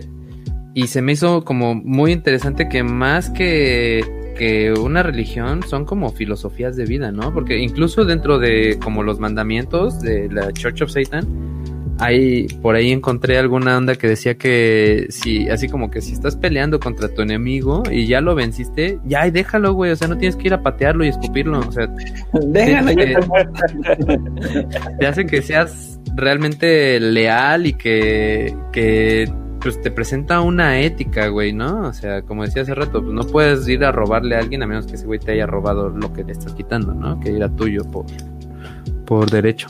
Mira, yo, yo en lo personal... Pero no, sé si me metería. Yo no me uniría y, tiene más que ver con una cosa, sea como sea, y aunque le hayan quitado el pensamiento mágico que pareciera ser una, una característica sui generis de, de las religiones, pero eh, eh, de, alguna forma sí son una religión, o sea, sí, sí te están poniendo como preceptos de vida eh, pues, para, que, para que lleves como un camino, un camino de vida, ¿no? Una característica de las religiones suele ser el, pensamiento dogmático, ¿no? Y, entonces tú no criticas los preceptos porque pues esto es, es lo que es, ¿no? Y, hay una cuestión como más tribalista. La razón... pero aguanta, ¿qué es dogma? Eh, pues el dogma es cuando, eh, no, pues si no saben que se vayan. no, este, pero... Nos vemos al rato. Este, un dogma es, es, o sea, cuando, cuando a ti te dicen, esto es la... sí, cuando, cuando a ti te ponen, te dicen... Una verdad y tú no la puedes cuestionar eh, y más bien tú no la cuestionas, estás teniendo un pensamiento dogmático, estás siguiendo un dogma, ¿no? Entonces los dogmas son incuestionables, ese es el punto, no hay forma de criticarlos ni ver más allá de ellos, son verdades absolutas para la ideología en la que te encuentras. Entonces, este, a ti te dicen eh, Dios es el Padre y ya, ¿no? Y, tienes que tener fe y se acabó y esto es como es y punto final. Casi todas las religiones, si no es que todas, funcionan con base en, los pensamientos dogmáticos, porque si tú te pusieras a criticarlos, estás criticando a la base de la religión y entonces pues no perteneces y vas para afuera, ¿no? Yo por eso eh, lo que les decía que yo no bauticé, bueno, nosotros no bautizamos a nuestro hijo, no tiene que ver tanto con el pleito con la religión católica y que si los pederastas y eso, que sí en gran parte, pero también tiene, tiene que ver con la idea de que yo dije, es que yo quiero que mi hijo eh, crezca con pensamiento crítico. Y si yo lo pongo en un camino de pensamiento dogmático, eh, el pensamiento mm. crítico es algo que va a tener que desarrollar después, porque lo puedes desarrollar. Pero ¿para qué meternos en complicaciones si desde chiquito puede criticar, no? Entonces, este. Eh, yo por eso no me metería a, ninguna religión, por más eh, positivista y por más este, antiteísta que sea, porque de alguna forma sigue siendo como que alguien me diga a mí cómo debo de actuar cuando en teoría yo debería tener la madurez suficiente para saber cómo tengo que actuar sin que me vengan a decir qué es lo que tengo que hacer, ¿no? O sea, yo, no tengo que necesitar el que me diga, oye, no mates, yo no tengo que necesitar el que me diga, oye, violar está mal, yo lo debería de saber, ¿no? O sea, este, o debería de encontrar ese proceso en el cual, pues yo sepa que violar está mal. Exactamente, ahora lo que nos lleva a lo siguiente, ¿por qué eres bueno o malo? Parte Fíjate, nada más, este, eh, antes de que, de que hables, Marte, yo, porque precisamente esto estaba discutiendo eh, con, unos cuates, que yo les decía, es que, que me pregunta, bueno, ellos decían que si existía la ética eh, universal, ¿no? Que creo que es, es, un concepto kantiano, ¿no? Y entonces estábamos como debatiendo si existía la ética universal, como la ve Kant, o, o más bien solo existe eh, el utilitarismo, ¿no? O sea, como decir, pues, eh, eh, porque yo lo que le decía era, él, me preguntaba, ¿existe la maldad? Y yo le decía, pues es que no existe la maldad, o sea, existe, depende del contexto, ¿no? Porque lo que para ti es bueno y es malo depende de las reglas de convivencia que te pusieron, ¿no? Y, entonces, yo puedo ser malo por hacer ciertas cosas aquí, pero si yo, no sé, por ejemplo, aquí en, el mundo occidental, pues si le pegas a tu vieja, eh, lo más seguro es que, digan, ay, oye, este, qué culero, ¿no? Pero si tú te vas a Palestina o a la India, eh, donde incluso por cultura las mujeres eh, están esperando que les peguen. Este... Porque ella no me pega, creo que ella no me quiere. No, sí, hay, hay una cuestión, hay, hay, unos videos de Palestina donde las mujeres dicen, es que si no me pega, pues no es suficientemente hombre mi marido, ¿no? Entonces allá probablemente no lo vean como algo malo. Nosotros lo vemos como algo malo por la ideología que tenemos, pero eso es, eso es, eh, es utilitario, ¿no? Entonces, ya te voy a dar la palabra, Marte, nomás para, para ¿existe la, ética universal? Digo, me quedo corto eh, igual en el análisis, pero yo creo que sí hay una, una ética universal, digamos que si yo lo pudiera reducir, son todas aquellas conductas que lo que hacen es preservar la especie, o sea, lo que haga que la especie humana siga viviendo va a ser considerado como bueno y aquello que haga que la especie eh, no, no continúe. Eh, creo que ya lo habíamos discutido, ¿no? Esto en, el de la libertad, ¿no? Habíamos hablado del incesto. Sí, un poquito, sí. Como, o sea, ¿por qué, ¿por qué está mal el incesto? Habíamos dicho, es como, o sea, pero ¿por qué? ¿A quién le estás cometiendo un daño? Digamos que hay dos primos que se aman, mismos genes. O, dos hermanos que se aman con, con pero, claro, eh, poco a poco, pues digamos, la evidencia te va mostrando que ese, eh, eh, los hijos de relaciones incestuosas son personas que eh, van a tener un sistema inmunológico muy pobre, no van a poder, muchas veces son infértiles o mueren muy jóvenes. Entonces, como esa es una conducta que al final no a la preservación de la especie, este, al final, esa es una conducta mala. Y entonces el incesto, el que comete incesto, te hace al infierno, güey. Porque, eh, pero al final, ¿por qué? O sea, Nietzsche decía, no hay eh, actos morales, hay interpretaciones morales de los actos. O sea, que no hay actos buenos o malos, hay actos. Y hay un humano que los juzga como buenos o malos. Realmente esto es una creación humana, el, concepto de bueno y malo. Y al final yo creo que...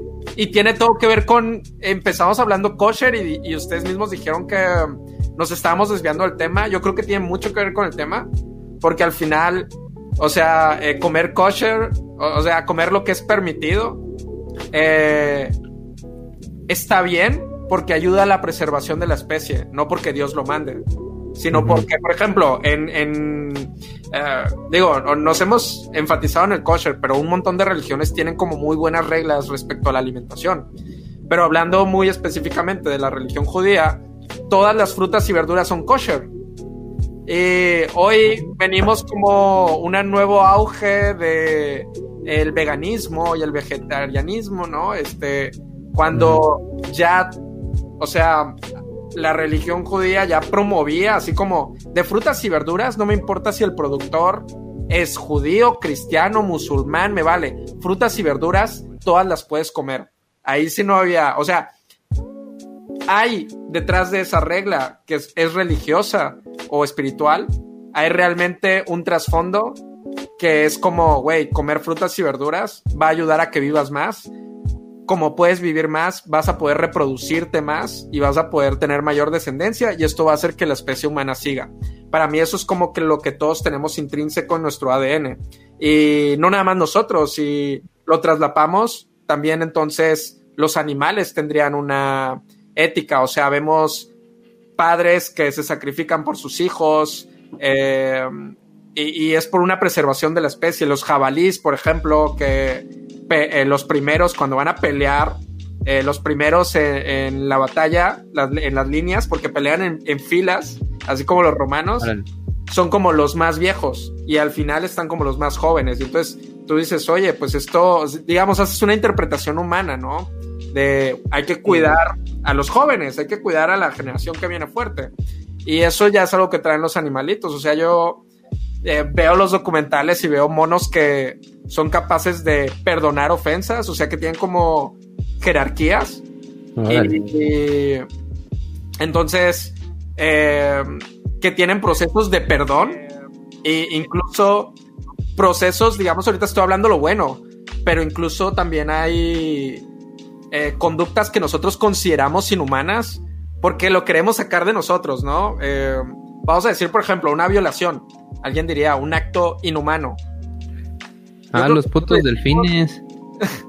Cuando decimos inhumano. ¿Neta? Este, sí, hay monos que es raro, pero por ejemplo, hay, hay se ha visto en, especies de monos conductas de violación y que muchas veces son por venganza, ni siquiera es por un deseo sexual, sino que es por una simple venganza este, y están descritos en diarios de naturalistas. Entonces, cuando decimos, ay, es que eso, eso es un acto inhumano, pues es un acto, sí, efectivamente animal, pero pues somos animales nosotros. A veces no nos queremos ver así, a veces queremos vernos como algo que está como por encima de la creación. Y a lo mejor sí estamos encima, pero no, son, no es por mucho, es como un centímetro encima, a veces, y a veces como un metro abajo. No sé. Sí, este, sí creo en una ética universal, pero que al final es algo muy animal, es algo como lo que preserve a la especie está bien y aquello que atente contra la preservación de la especie está mal. Pues decía, pero nada más para cerrar y ahorita dices René, no que decía Kant que, que, existe una ética perfecta, pero que sería demasiado pedirle al hombre, ¿no? Entonces, este, eh, hasta dónde, eh, o sea, quién pone la vara de qué tanto es suficientemente ético, ¿no? Yo matizando lo que comentó este Marte, eh, tengo tres comentarios. Uno, pinches delfines son bien cabrones, esos güeyes violan animales por diversión. Este, y están en Número dos, eh, pues ¿quién dice que el, el, ¿cómo se llama esto que coges con tu familia? Incesto.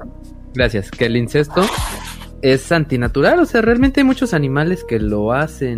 E incluso hay varios como casos que se han hecho famosos últimamente que ya con internet todo, todo se sabe. Que güeyes así que los abandonó su mamá hace mil años, este, ya que son adultos, pues resulta que conocen a una persona y sienten un chingo de atracción. Así, yo me he enterado como de cuatro noticias o cinco que terminan enamorándose de la persona, de, un, de una mujer mayor, y resulta que era su mamá, güey. O sea que hay un asunto ahí, este, químico que posiblemente cree cierta atracción y como no se conocieron, hay una atracción sexual. ¿Sabes qué, René? Yo creo que ahí en ese caso en específico es algo más psicológico, pero de una psique que no creció, digamos, de una... que no se desarrolló. Mami issues. Si, tú, exacto, o sea, si tú creciste sin madre, tu psique, no vamos a decir que, no, no digo que es mala, enferma, ¿no? Pero simplemente no te desarrollaste con la normalidad, porque la mayoría de nosotros nos desarrollamos con una, madre. Entonces, digamos que años después, 30 años después, conoces a tu madre biológica, puede haber algo en la psique más que algo químico, porque realmente químico, de hecho, lo eh, em, digo, aquí voy a atentar, voy a decir cosas, pero síganme la corriente. Este, síganme la corriente.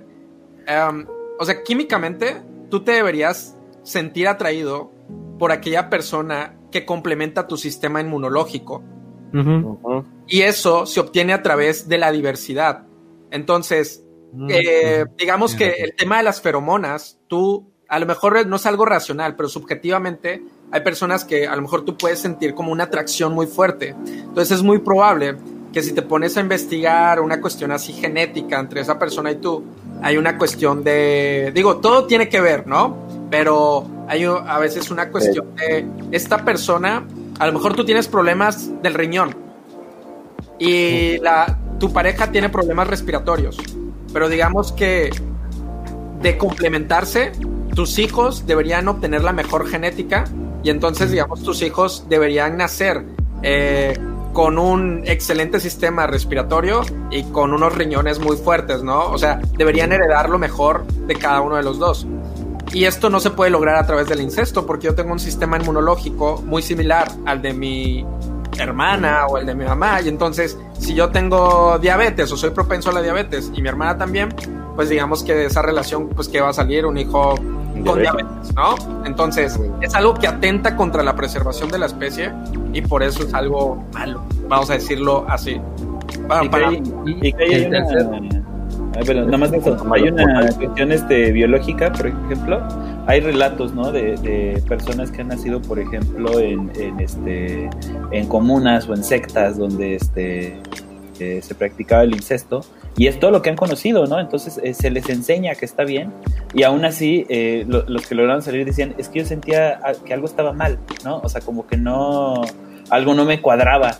Y entonces este pues por eso eh, se salen o se huyen eso no entonces si hay como una, una cuestión biológica ahí como alejándote eh, del incesto. Lo que tú dices puede tener que ver como decía Marte también como una parte eh, como psicológica pero también hay, hay algo como de ciertas personas como de amor narcisista de enamorarte que tiene características que te representan a ti mismo no entonces este digo un ejemplo demasiado drástico pues sería por ejemplo el caso de este pianista Liberace, ¿no? Que llegó incluso a operar a sus parejas para que se parecieran a él, ¿no?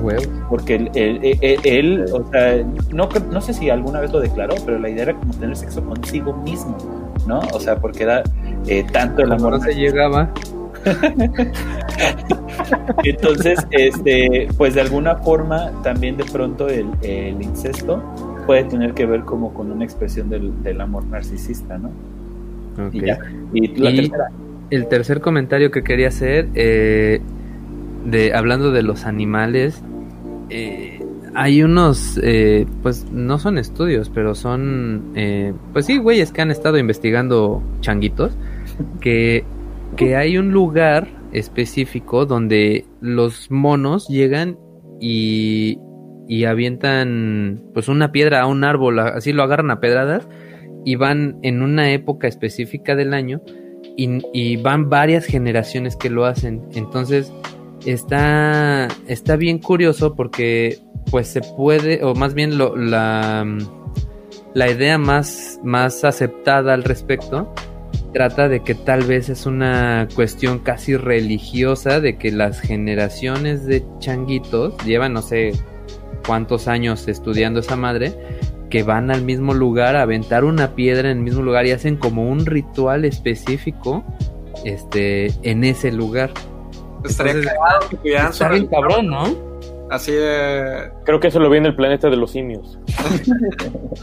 Podría ser.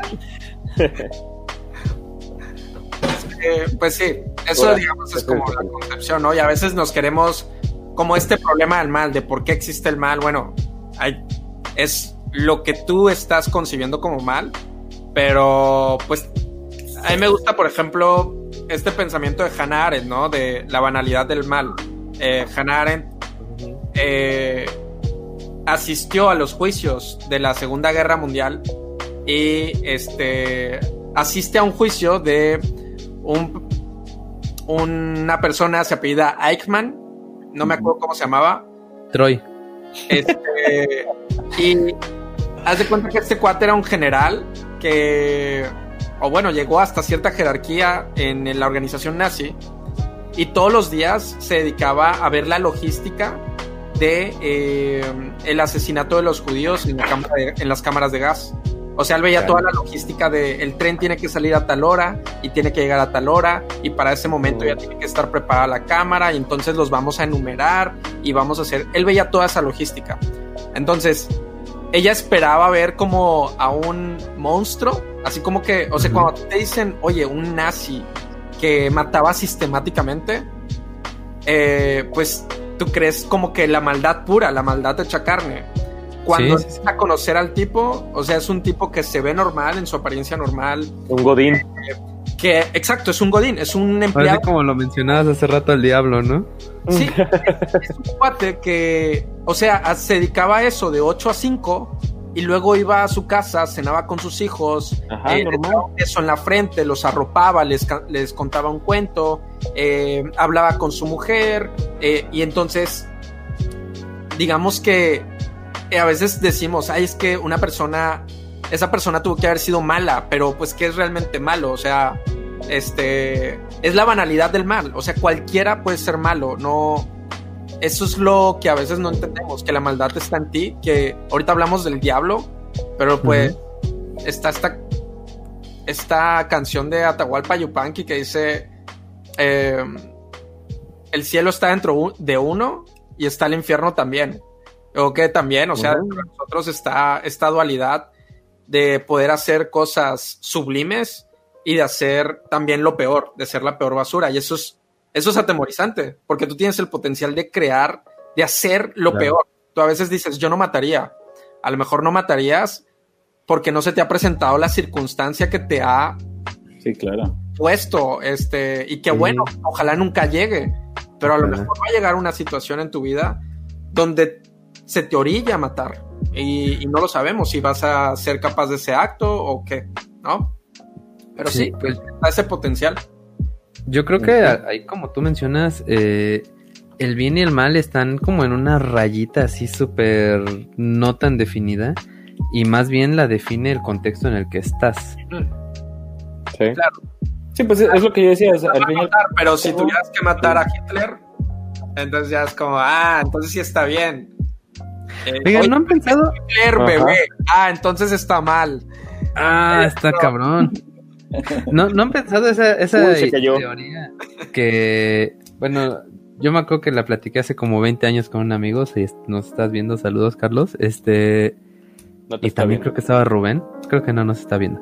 Bueno, pero. ¿Qué tal si, Hitler está sentado a la derecha del padre? O sea, si lo piensan bien, los judíos. Sí, no, era católico. No, pero me refiero a, si lo piensan bien, los judíos, pues se pasaron de lanza con el Hijo de Dios, ¿no? Y qué tal si en algún momento a Dios se le ocurrió, mmm, ¿qué tal si mandamos a matar a un chingo de estos culeros por matar a mi hijo?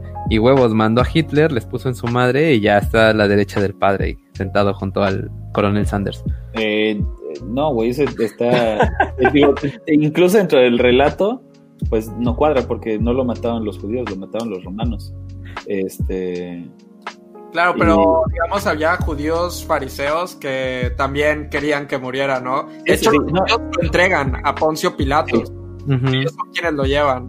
No, y el, no, pero el segundo punto es que eh, eh, bajo el relato, no lo estoy justificando yo, pero bajo su propio relato, este, Cristo eh, fue a la tierra precisamente a, sufrir a, eso, a morir y a que lo torturaran. Entonces, pues, o sea, sería como una mamá decir, este, pues, oye, que nace en la tierra por tu propia voluntad, güey, no mames. No, no, no, pero sería como decir, a ver, güey, dime pendejo, y luego me encabrono contigo porque sí me dijiste pendejo, ¿no? bueno, pues lo, estaba, estaba probando. ah, no mames, sí me dijo. Bueno, pero. pero Regresemos a. ¿Qué, ¿qué estábamos? Estamos en lo de la maldad. O sea, pero lo que yo decía era precisamente esta idea como de que la maldad no existe. O sea, la maldad responde a bienes, a, un sentido eh, utilitario, ¿no? Y entonces responde a lo que necesite la sociedad en ese momento, ¿no? Entonces, este, hace rato Marta hablaba, por ejemplo, del suicidio, pues mismo caso, o sea, yo, yo la otra vez hablaba con mi esposo y le decía, bueno, ¿por qué está mal suicidarse? O sea, ¿por qué, por es tan trágico un suicidio, no? Realmente, pues, o sea, si una persona estaba sufriendo y, y tuvo los huevos para hacerlo, ¿por qué está tan mal? O sea, ¿por, qué lo vemos como algo, como un suceso sumamente trágico que nos afecta tanto si es una persona determinando eh, su propio destino? O sea, a final de cuentas, yo eh, me gusta vanagloriarme como que eh, creo en, la autodeterminación de las personas. Entonces, si una persona decide que no quiere vivir... Satánico. ¿Por qué es, por qué es tan trágico, no? Y lo único que se me ocurre es porque nos han enseñado precisamente que no, es bueno morirte porque no preserva la especie y porque además, pues para la religión católica pierdes feligreses. O sea, pero de ahí en fuera no se me ocurre otra razón. Para no, pues es que también, también amamos a la vida, ¿no? Y, y eso, ese, mm, ¿cómo se dice? Egoísmo de que pues tú quieres a esa persona y si se te fue, pues qué mal, qué mal que se fue de esa manera. No, pero también tenemos, por ejemplo, lo que decía Kale en el aspecto, por ejemplo, tú lo ves, ¿no? Quien se quiere suicidar en ese aspecto. Pero si lo llevamos a un aspecto más médico, por ejemplo, alguna persona con cáncer, alguna persona con una enfermedad terminal de la cual esté sufriendo, al menos aquí en, el país y supongo que en la mayoría de los países de Latinoamérica, no está, no es legal, no es legal la eutanasia precisamente. Y es una forma como de decidir precisamente terminar con tu vida porque estás sufriendo. Sí, ahora, e, esa, voy al hermano de Ratzinger. Es como subjetivo. Digo, esto da para como otro podcast, pero por ejemplo, ahorita, hace poco en Holanda, ya se le permitió un suicidio asistido a una chica de 14 años que dijo, no está, no tenía ninguna enfermedad. Ella dijo, ¿sabes qué? Mi proyecto de vida, no me acuerdo, o sea, ponle tú, era ser cantante, la verdad veo que no la voy a hacer, no, no voy a poder cumplir mi proyecto de vida porque pues a lo mejor, no sé, estoy enferma de la garganta y, o no sé, no tengo la capacidad. Entonces, en mi autodeterminación, como yo veo truncado mi proyecto de vida, le pido al gobierno que me permita un suicidio asistido. Y de hecho, me parece que le fue aprobado en, en Holanda, este, o está en trámite de ser aprobado. Y es efectivamente, o sea, el sufrimiento, pues ahorita hablamos de un sufrimiento como físico, ¿no? De, de, tengo dolor en los huesos porque tengo cáncer o una enfermedad terminal, pero también el sufrimiento puede ser eh, una angustia existencial, o sea, oye, ¿sabes qué? Yo estoy sufriendo eh, porque mi mujer me dejó y entonces mi proyecto de vida yo lo vi truncado y te pido a ti gobierno que me permitas ir a una clínica donde me van a hacer una inyección porque pues yo ya no quiero seguir viviendo. Entonces, eh, digamos que es como la expresión máxima de esa autodeterminación, ¿no? Pero sí, yo también apoyo, digamos, la idea más convencional de la eutanasia, pero también, claro, o sea, este... Pero no sé. Pero, volvemos a lo mismo. O sea, si, si, si, dijeran aquí, ay cabrón, en este podcast te están diciendo que todos nos suicidemos, ¿no? O sea, eh, eh, eh, y entonces, natal. No, no, o sea, es malvado, es malvado que este esté incitando a la gente a suicidarse, ¿no? Y entonces ya, ¿por qué es malvado? Porque está respondiendo a una cuestión este, que va en contra de los preceptos que tenemos, pero los preceptos son totalmente conceptuales y, y, este, y pueden cambiar en cualquier momento, ¿no? O sea, Sí, sí, sí, sí. Digo, al final del día también que sea legal o ilegal, pues eso yo creo que a la gente le viene valiendo un cacahuate no cuando ha importado aquí en México la legalidad. Digo, para hacerlo con la mayor dignidad posible y que realmente te puedas ir, no sé, en compañía de tus familiares, por ejemplo, porque ya ahí ya se cometería un delito si ellos ven que te estás suicidando y ah. si tú no te puedes ni siquiera mover, digamos que estás paralizado, pues quién te va a suministrar el veneno, ¿no? Ahí sí, pues yo creo que lo más digno es una cuestión asistida, si, si se toma esa decisión. Pues Pero pues, yo creo que nos falta mucho todavía para ver, para ver eso aquí en México. Pues ni modo. Habrá que tomar medidas. Yo creo que, esta, idea como, como de decir, vamos a a renunciar al pensamiento mágico y vamos a renunciar a la religión, eh, es problemático porque pasa un poquito lo mismo que pasa con, con, la anarquía, ¿no? O sea, la gente cree que la anarquía es este aventar bombas molotov y este, y quemar este, cosas, ¿no? Eh, eh, cuando realmente, pues el, el, verdadero camino hacia la anarquía tiene que ver con la madurez, ¿no? Si pudiéramos ser una sociedad lo suficientemente madura para poder abolir el Estado y aún así seguir funcionando, el, el ideal es como o sea, yo, yo ponía el ejemplo la otra vez, ¿no? De que tu papá te presta el coche y tú eres inmaduro y entonces agarras el coche y, te vas de pedo y te estampas y eso, ¿no? Porque no supiste qué hacer con esa libertad que se te estaba dando. Necesitas eh, a tu papá que te diga, no, cabrón, no manejes pedo para que no vayas y te estampes y te mates. Entonces, en ese sentido, eh, el chiste no es pelearte con tu papá y agarrar el coche sin su permiso y, e irte y estamparte y matarte, ¿no? El chiste es ser lo suficientemente maduro para saber que no es correcto y que estás en un riesgo y entonces no lo haces. Entonces, la forma de abolir el Estado es siendo una sociedad madura. La forma de abolir eh, el pensamiento mágico o, los preceptos religiosos tendría que ser siendo una sociedad madura, donde decir yo no necesito temerle a Dios para hacer las cosas bien, ¿no? Para, para amar al prójimo, para no ah. matar, para no robar. Yo simplemente eh, necesito este, entender que tengo que hacer las cosas así, ser maduro. El problema es que bajo el concepto que nos, que nos han dado, no nos están invitando a madurar, nos están invitando a quedarnos dentro de la jaula de oro o tratar de regresar a la jaula de oro, ¿no? Y entonces este, decir lo que mi padre, o sea, el, mi padre mental y el padre religioso me dice qué es lo que tengo que hacer porque ellos me dicen y porque le temo al castigo, no porque sea lo correcto, ¿no? Entonces... Sí, depender de la imagen paternalista como tal. Que esto también, mm, digamos que estamos hablando de alguien religioso que a lo mejor, digamos, está corto en pensamiento crítico, pero también habría que pensar que hay muchas personas eh, que tienen una fe religiosa y que también tienen un pensamiento crítico altísimo, este, y que conscientemente dicen, no, sabes que yo soy libre y con esta libertad me defino como católico, con esta libertad me defino como budista, pero a conciencia. Este, con esta libertad me defino como este musulmán. Entonces, ser religioso tampoco. es un superhéroe. sinónimo. Eh, es como, o sea, porque a veces, ah, es que eres religioso, ah, entonces eres inmaduro y necesitas que alguien te diga qué hacer. Pues no, o sea, eh, ¿sabes qué? Tengo libertad. Sartre decía, tenemos la libertad para perderla. Entonces tú tienes libertad, pero ¿para qué la vas a usar? Para comprometerte a algo, a un propósito, el que tú elijas y demás. Entonces yo tengo la libertad y con esa libertad puedo decir conscientemente, ¿sabes qué?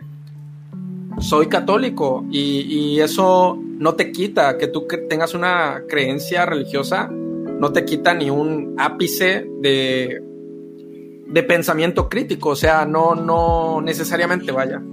Sí, pero también porque entiendes las cosas de una forma como más este eh, espiritual, ¿no? O sea, hay, mucha gente que dice, pues sí, soy religioso, pero pues no, no creo que realmente Moisés haya caminado durante 40 años por el desierto, o ese tipo de cosas, ¿no? Como que entienden que son, que son este, siete días, ¿no? Entienden que son relatos que te cuentan precisamente, o sea, son aprendizajes, ¿no? En, forma de, relatos, ¿no? Entonces, pues sí, como dices, yo, yo por eso decía que, que, vale la pena de pronto distinguir entre ateos y antiteístas, ¿no? Porque hay gente que definitivamente odia a la iglesia, odia a la religión, y entonces sí es como, ay, eres un petejo por creer en Dios, y este, y no, todo está mal, y malditos pederastas. O sea, sí, sí hay como una tendencia, hay una tendencia pues yo no creo en eso, y otra tendencia a decir, tú estás mal por creer en eso, ¿no? Es como... sí, yo creo que... No sé, pienso que hay una diferencia marcada. También ah, ah, se los comentaba, creo que ayer que estábamos platicando, que me saqué esa foto súper mamalona, este...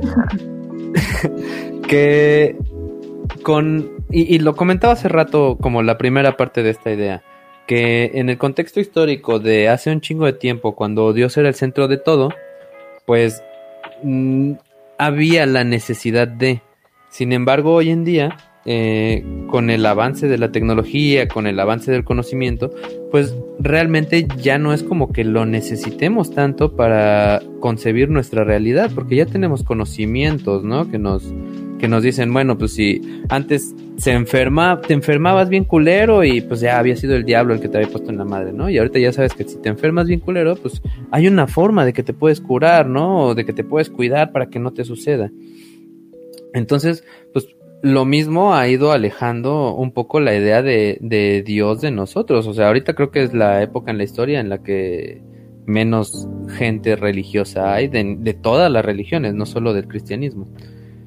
Y iba a decir algo más, pero ya no me acuerdo, así que ahorita me acuerdo. Este, no sé si ya cubrimos todos los temas o alguien trae un tema ah, no. más. El de, el de las posesiones satánicas. Ah, este... posesiones satánicas. Y el anticristo. Yo tengo algo ahí medio, algo pues, más concreto, pero ¿qué, ¿qué piensan ustedes de las posesiones demoníacas? Pues Ah, llegando un poco con lo que estoy comentando en este momento, eh, me encontré, así fue súper cagado porque estaba yo así pensando esto y después leyendo encontré un cabrón y pues dije, verga, no, no tuve que estudiar psicología cristiana este, sobre posesiones satánicas para esto, ¿no? Pero este vato decía que realmente las posesiones satánicas eh, pues se dan en la gente que cree. Entonces, pues yo les preguntaba a ustedes ayer, si ¿por qué, ¿por qué creen ustedes que en la Edad Media había un chingo de posesiones satánicas y hoy pues ya no hay casi, ¿no? Eh, entonces, pues por lo mismo que estaba comentando, porque antes pues la forma de concebir la, realidad era esa y ahorita nuestra realidad está concebida desde otro punto de vista, más científica, entonces, pues ya no es necesario, ¿no? El, pensar que, que el diablo te hizo algo. Y este cabrón, que por aquí ahorita les digo el nombre, este llega a ese punto en el, en el primer párrafo de su libro menciona que que realmente si una persona no cree en el diablo pues nunca va a ser poseída güey no Pues sí, digo, es, algo muy cagado, ¿no? Porque es como pura y dura eh, sugestión. ¿no? Y, pues obviamente muchas personas que, que, han tenido posesiones demoníacas, pues las terminan diagnosticando con esquizofrenia, ¿no? O sea, simplemente, pues este. Y ya, y, y, y seguramente muchos no pensaron tener posesiones demoníacas, pero tenían como algo más, ¿no? ¿Por qué? Porque escuchaban voces, porque tenían comportamientos erráticos, etcétera, etcétera, ¿no? Entonces, eh, pues sí, o sea, desde el punto en, en, el momento en el que dicen, es que tienes que creer en el diablo para que te puedas poseer, pues, ah, pues no mames, no creo ya, ¿no? A la chingada. Pero pues fíjate que, o sea, sí, hay, hay como una cuestión. Yo conocí a un vato, eh, eso es, eh, me pasó en, la adolescencia, como que un, un güey ya mayor, este, o sea, como muy mayor, ¿no? Eh, y, pues. Sí, sí, sí, o sea, eh, tipo, yo habré tenido 15 años y el vato casi 50, y como que solía frecuentar puros adolescentes, güey. Y entonces, eh, la neta es que el vato era así un manipulador cabroncísimo y este, y entonces como que se acercaba a los grupitos y era como, oye, no, pues mira y eso. Y entonces su onda era que a final de cuentas él, él terminaba como ofreciendo como, como exorcismos chamánicos, ¿no? No. Pero, pero o sea, hace cuenta que el otro te agarra y dice, no, es que yo siento en ti, así empezaba como primero, eh, siento una vibra bien extraña contigo, ¿no? Y luego así como que te iba metiendo y te iba metiendo hasta que te decía, no, ¿sabes qué? Es que eh, ¿no te pasa de repente que piensas cosas durante la noche? Es porque estás poseído, cabrón, ¿no? Y no te pasa que de repente te da hueva barrer en la casa, es porque estás poseído. Y así, o sea, y entonces se los iba manejando. Obviamente cuando cayó conmigo, pues yo me cagué de risa y lo mandé a la verga y, ya, ¿no? Y, pero varios conocidos míos del, mismo grupo se cayeron, güey. O sea, y mayores que yo, vatos ya hasta de 20 años, 20 tantos. Y es, puta, o sea, bien sugestionados por las cosas como que les fue diciendo. Hasta un momento que dijeron, no, pues es cierto, mi vida está mal porque estoy poseído. Y fueron con el vato, hicieron todo el rito y le pagaron la lana y todo porque este, con ellos eh, sí estaban poseídos, aunque no estuvieran hablando lenguas o como te los ponen siempre en el exorcismo de Emily Rose. Qué buena película, güey. Tiene muchos años que no la veo, pero es muy buena. Es no, parte no me gusta de la religión. La religión realmente crea como un mundo mágico. Ahorita hablábamos de un pensamiento mágico, pero pues si tú lo ves desde el lado más amable, pues realmente un mundo mágico es un mundo más maravilloso, más, a veces incluso más interesante. Em, la simpleza de los relatos es como también encantador, ¿no? O sea, no es lo mismo que me digas que el trueno lo manda Zeus este, a la Tierra, a que me digas que se origina por la fricción de los átomos en la nube, que genera electricidad. A lo mejor yo prefiero más visualizar a Zeus que lo tira a la Tierra. Está más divertido. está más, exacto, dices, güey, no mames, ¿qué versión prefieres? Pues mira, está más chingona la versión de Zeus. No, es... Entonces, si yo te digo, oye, es que después de la muerte, pues nomás te vas a la tierra y ahí te vas a quedar, tu cadáver se lo van a comer los gusanos. O prefieres el cuento de, ah, no, mira, que cuando mueras vas a ver, eh, tu alma se va a desprender del cuerpo, vas a ver una luz y entonces van a venir tu abuelita y tu papá y te van a llevar eh, con Dios. O sea, no mames, pues prefiero la segunda versión. Suena mucho más chingón. Entonces, eh, también, o sea, lo que tú me comentas es como a mí me suena, me suena como hasta cierto punto lógico que alguien prefiera que le digan, oye, eh, es que te está yendo mal porque tienes un demonio y yo lo voy a sacar. Entonces, como a huevo, sí, eso es. En vez de, o sea, la otra versión es, te está yendo mal porque es un pinche huevón, no tienes objetivo en vida, este, mira que además tienes este mal hábito, y entonces si tú no cambias esto, pues vas a estar jodido. O sea, esa versión a muchas personas no van a tolerar esa cruda verdad. Entonces prefieren la versión donde ellos tienen un demonio. ¿No? Sí, sí, es cierto. Fíjate que hace un chingo de tiempo mi mamá no sé, no sé cómo se le ocurrió, pero un día le dijo a una señora, este, ay, no mames, como que no hay mucha chamba. Ya sé, voy a ponerme a hacer este amuletos. Y dice la señora, ¿y usted le sabe eso? Pues no, güey, pero la gente tiene que creer en algo. ah, sí, a huevo. Y pasó, güey. Y pasaron como 15 días y llegó y le dijo, oiga, ¿ya, hizo usted los amuletos? Y sí, mi madre, pues no, güey. Necesito uno. sí, le dijo, usted hágalo, no se preocupe, yo lo hago que funcione. Fíjate que una cosa curiosa de los amuletos, que pienso yo, es que al fin y al cabo, eh, o sea, los amuletos son tótems, ¿no? Es el mismo placebo.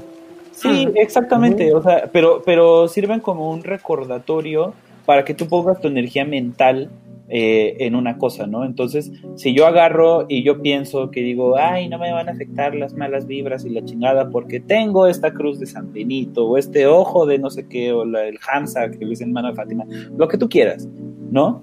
Pero es algo, porque lo primero que dicen siempre es que el amuleto te tiene que checar, ¿no? O sea, ¿por qué? Porque te tiene que estar recordando eso. Si a mí me das una imagen que para ti es importante, pero para mí no representa nada, pues la voy a tirar a la chingada, no me va a servir. Pero si yo creo en ella, entonces cada vez que le voy a decir, ah, sí, cierto, tengo que hacer esto, ah, sí, cierto, y entonces estás recordando y te estás recordando y de alguna forma enfocas tu energía mental en, esa cosa, ¿no? Ya sea, Por eso... Eh, o sea, perdón, ya sea el santo que pones de cabeza para conseguir pareja o el, la, la la que prendes para conseguir trabajo, estás enfocando tu energía mental. Por eso el asunto de curar los que son las piedras y la chingada, pues porque creas un vínculo con ellas, ¿no? De que ya las estás ahí como tu tamagotchi cuidándolas y la Exactamente.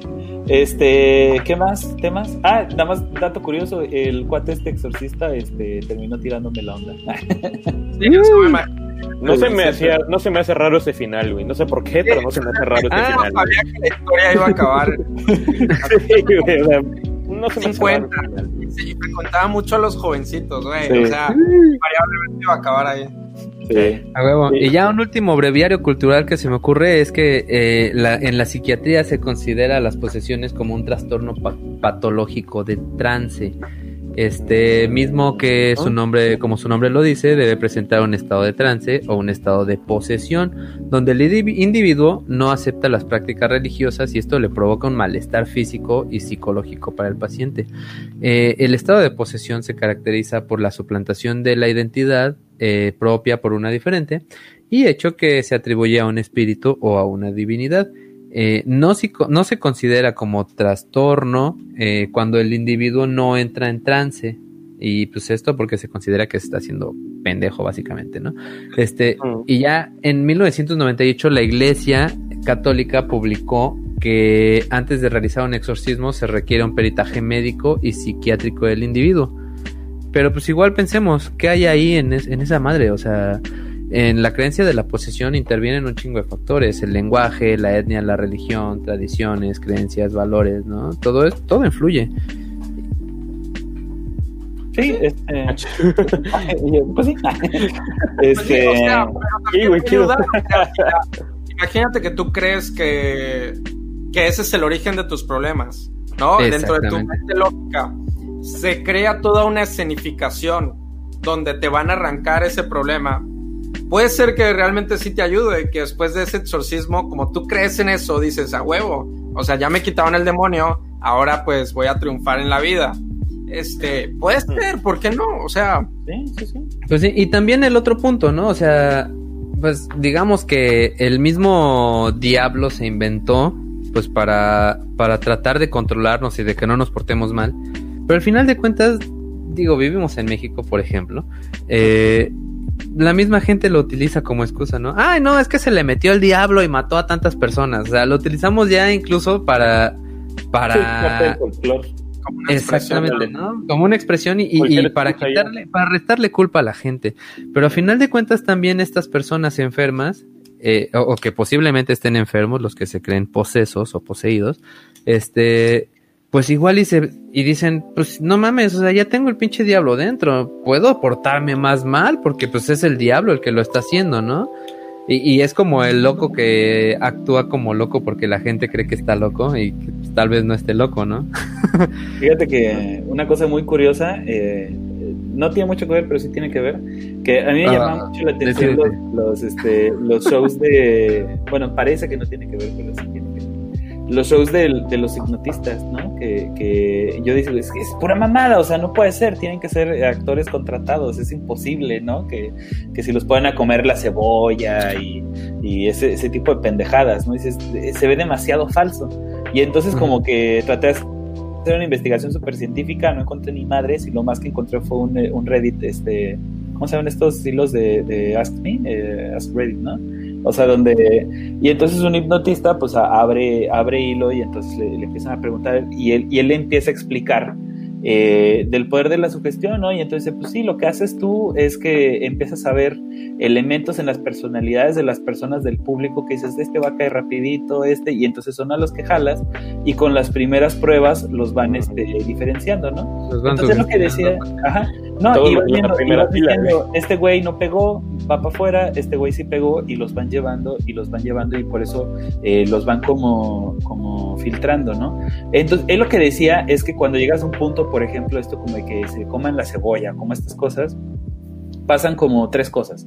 Pasan los que lo hacen, eh, o sea, los que no están convencidos, pero lo hacen como por desmadre, ¿no? Como, ah, pues estoy aquí arriba y como una especie como de solidaridad con el showman, pues, pues chingue su madre, le entro porque, para que no quede mal este güey, ¿no?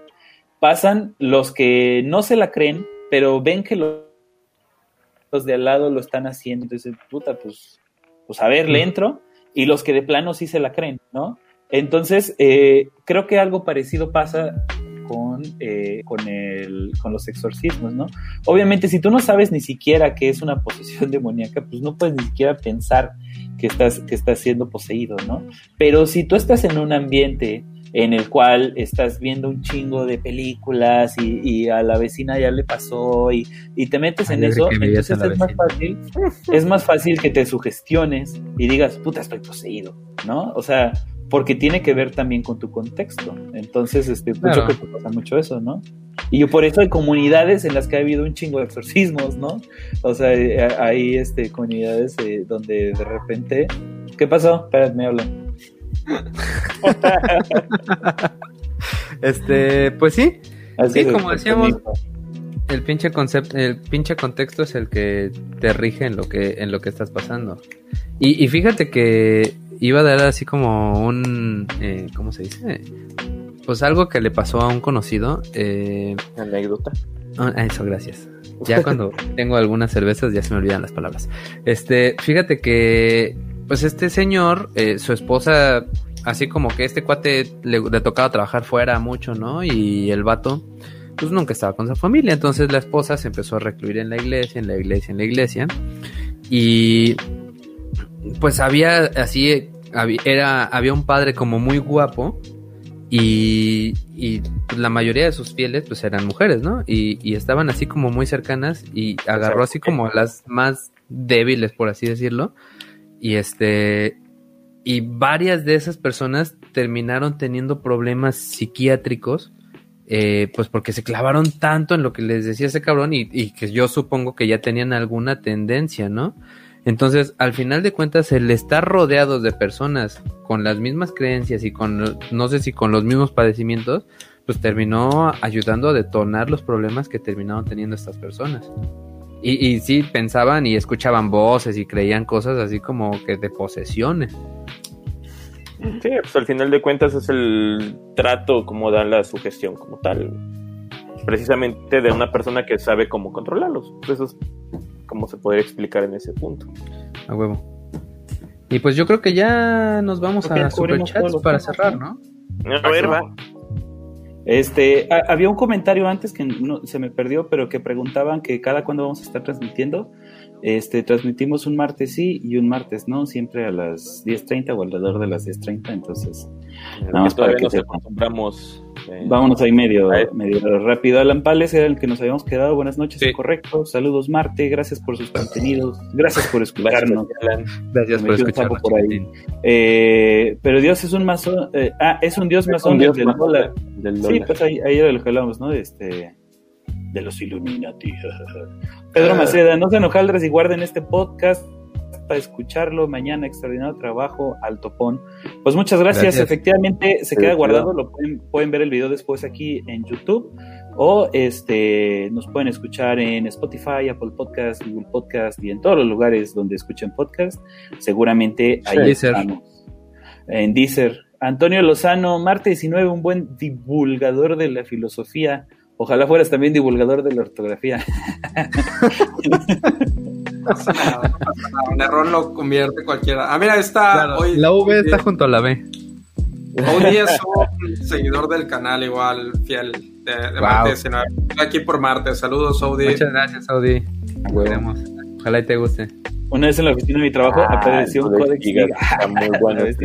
Este, estamos, estamos pensando en hacer otro podcast como de libros prohibidos eh, para hablar como del Cronomicon y de la Biblia del Diablo y esas madres, eh, del Codex Gigas. Eh, estaría, estaría chingón, ahí lo topamos luego.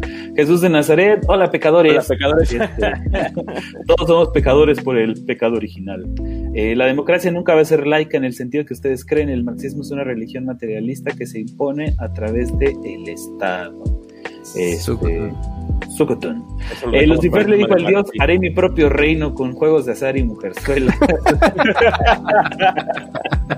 Amé tu comentario. Básicamente. Eh, Héctor Corral, no podríamos ligar el mal a la religión si no lo vemos de una manera literaria. Podrían describir el mal desde puntos de vista éticos como la ética kantiana y otras. Creo que ya le dimos, ¿no? Ajá. Eh, ah, algo que no comentamos también era, hablando de literatura, este, que hubo unos güeyes que eh, cuando se empezó a escribir el romanticismo, este, que estaban dos cabrones muy famosos, el, el Marqués de Sade, que tiene el mejor nombre, y había otro cabrón, este, empezaron a, quitarle como lo feo al diablo y lo empezaron a, describir como, como decía Marte, muy seductor, muy guapo y así, ¿no? John Milton es el que tiene, eh, lo mencionaron al principio en un comentario, El Paraíso Perdido, me parece que es como que humaniza un poco al diablo, sí. Sí, y, eso. Ah, y también Charles Baudelaire. Baudelaire y el Marqués de Sade. Y hay, hay, como una tendencia artística de, de volver a representar al, al diablo llano como cuernos y, y Y, adivinen, a estos güeyes les llamaban la escuela satánica. Obviamente. Ah, eh, perdón, decía aquí este Cuauhtémoc, le pueden mandar un saludo a Gustavo y a César, los dos que chingan, a su madre. Ah. Bueno, pues chingan a su madre Gustavo eh, Jesús de Nazaret nos escribió, ay cabrón, este, ¿Por qué el fruto que nos separa del Edén es el del conocimiento? ¿Es una sublimación de que Dios no existe? No, de hecho, quería que Dios le teme que el humano conozca todo, ¿no? Bueno, sepa todo. Tiene, que ver con, esta, esta dicotomía que yo decía de la visión eh, judía y de la visión cristiana, ¿no? O sea, el conocimiento nos separa, nos separa de este, del Edén porque, es, animales. Este, porque es el acercarte al, al, creador, ¿no? Y entonces, este, cuando tú conoces, tú creas. Entonces, este, en ese sentido, para los judíos está bien, es lo que debes de hacer, porque entre más conozcas, más podrás volverte a acercar a la religión, pero esta vez desde un punto de vista libre, ¿no? Eh, adelante, adelante.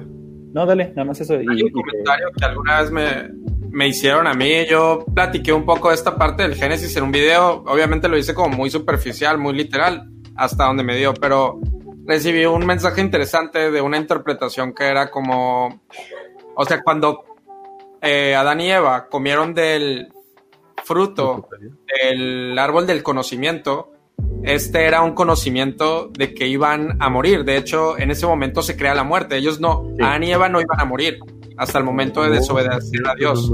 Entonces, digamos que es como la conciencia de muerte. O sea, realmente el ser humano es el único que tiene conciencia. Vive todos los días acá. O sea, los, animales, pues, tenemos la creencia, ¿no? De que viven su vida, pero sin estar pensando voy a morir, voy a morir o hoy puedo morir.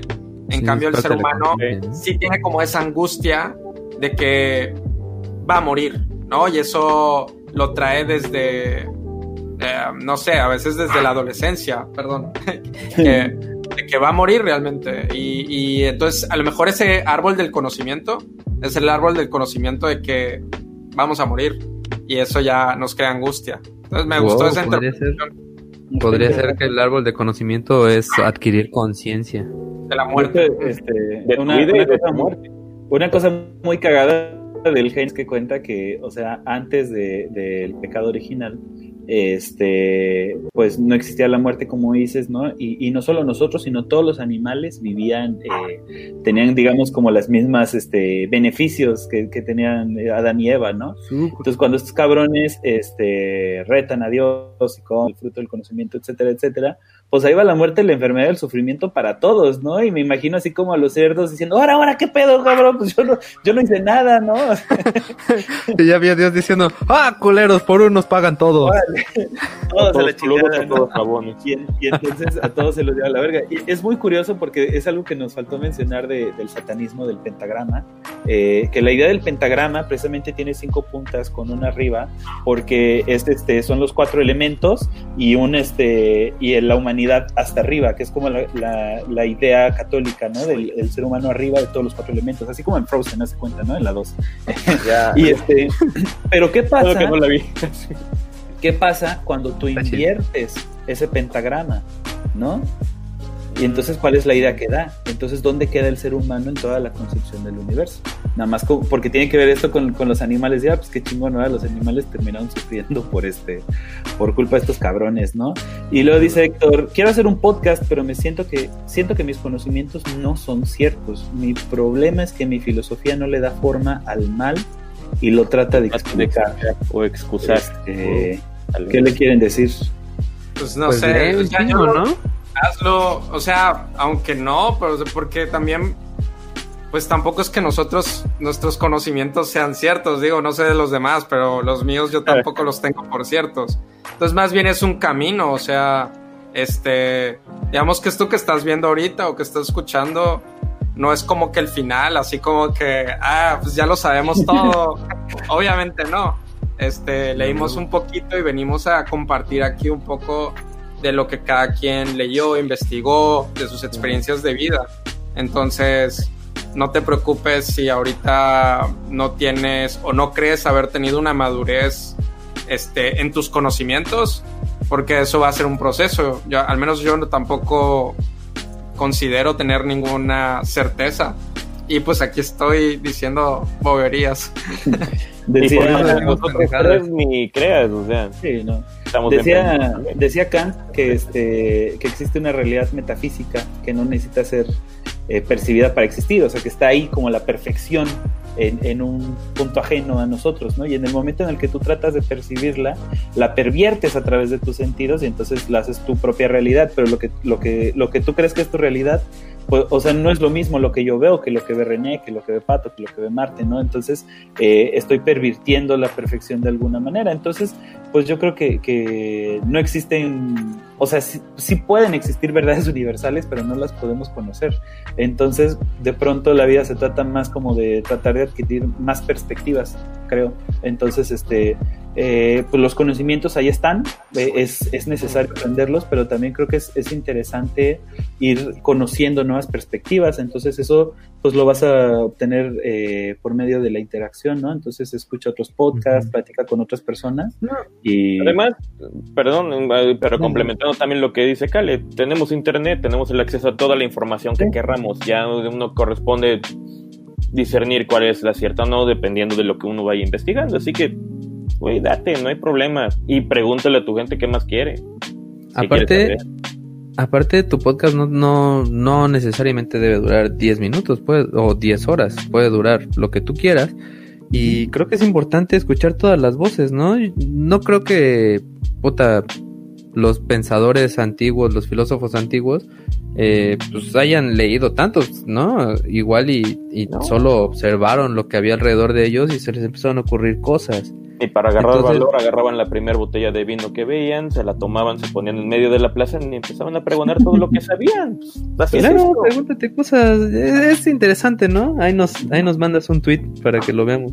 Sí, escríbenos por Twitter y, lo checamos, este, incorrectos bajo MX. Los cancelados, ¿era en serio lo de unirme, mis panas? Cuando quieran quedamos y hacemos un directo. Sí, con gusto. ahí, Igual, este, ¿Quién nos escribió hace rato también? Porque voy, tenemos que checar antes de irnos porque se, pierden los comentarios del, en vivo, ¿no? Pero este, para que nos escribamos por Twitter. Ah, yo lo escribí acá, es este Search X. Ah, sí, Search. Este, para que nos topemos por Twitter.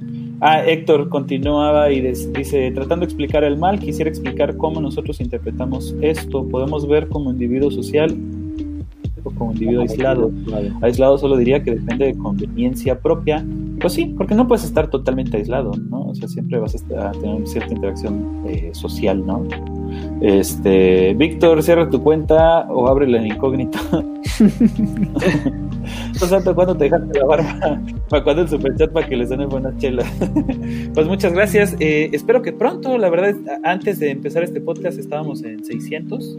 El, la verdad, eh, pues muy buen muy buena reacción de todos ustedes este muchísimas gracias ojalá podamos seguir gracias gracias. Échenos mano ahí compartiendo y, suscribiendo no para que podamos activar los y también por ahí estamos en este Patreon Mientras hay ah, también nos pueden echar ahí sus donaciones en, Patreon. Miren, justificando lo que antes decía de que Dios te hace ser quien eres, Dios te llena de impulsos irracionales que te pueden llevar a cometer pecado y encima de ello te culpa de haber seguido. Pues es un poquito como lo que decíamos, ¿no? Es como, eh, tú puedes hacer lo que quieras, pero si no haces lo que yo digo, te lleva la chingada. Y es como también justificar las cosas que haces echándole la culpa a alguien, ¿no? O sea... Sí, lo que decíamos. Eh, Héctor, lo propio es lo bueno y lo malo es lo ajeno. Una vista donde observo al tercero como un segundo solo tendría una solución, el derecho y la política para regir y controlar a las masas, dando libertad. Pues ahí podríamos hablar un poquito como de, la edad antigua, la modernidad y la posmodernidad, ¿no? Entonces, este... Eh, lamentablemente, eh, cuando conforme vamos entrando a la posmodernidad, el Estado ya no dicta las reglas de convivencia, sino es el mercado, ¿no? Es, la base de la posmodernidad, entonces pues habrá que ver. Ah, no puedo terminar, en fin, espero que hayan entendido mi punto. Sí, sí se terminó. Eh, Rica, Andrés, eh, se les va a aparecer el chamuco, canijos chamacos. este, no, la verdad es que pensé, cuando me puse a estudiar, pensé que iba a estar un poquito más denso por toda esta parte de la demonología y el ocultismo. Ajá, pero no, para nada. No, la verdad terminó La verdad es que encontré filosofías muy interesantes al respecto. Por cierto, algo de lo que no hablamos, hay una serie en Netflix que se llama The Good Place Sí, no mames, este, por favor. Está buenísima, es de, es de risa, pero tiene mucha filosofía. Tiene mucha filosofía y sobre todo respecto a lo que es el, precisamente la, la ética. después de la muerte, la ética, todo esto.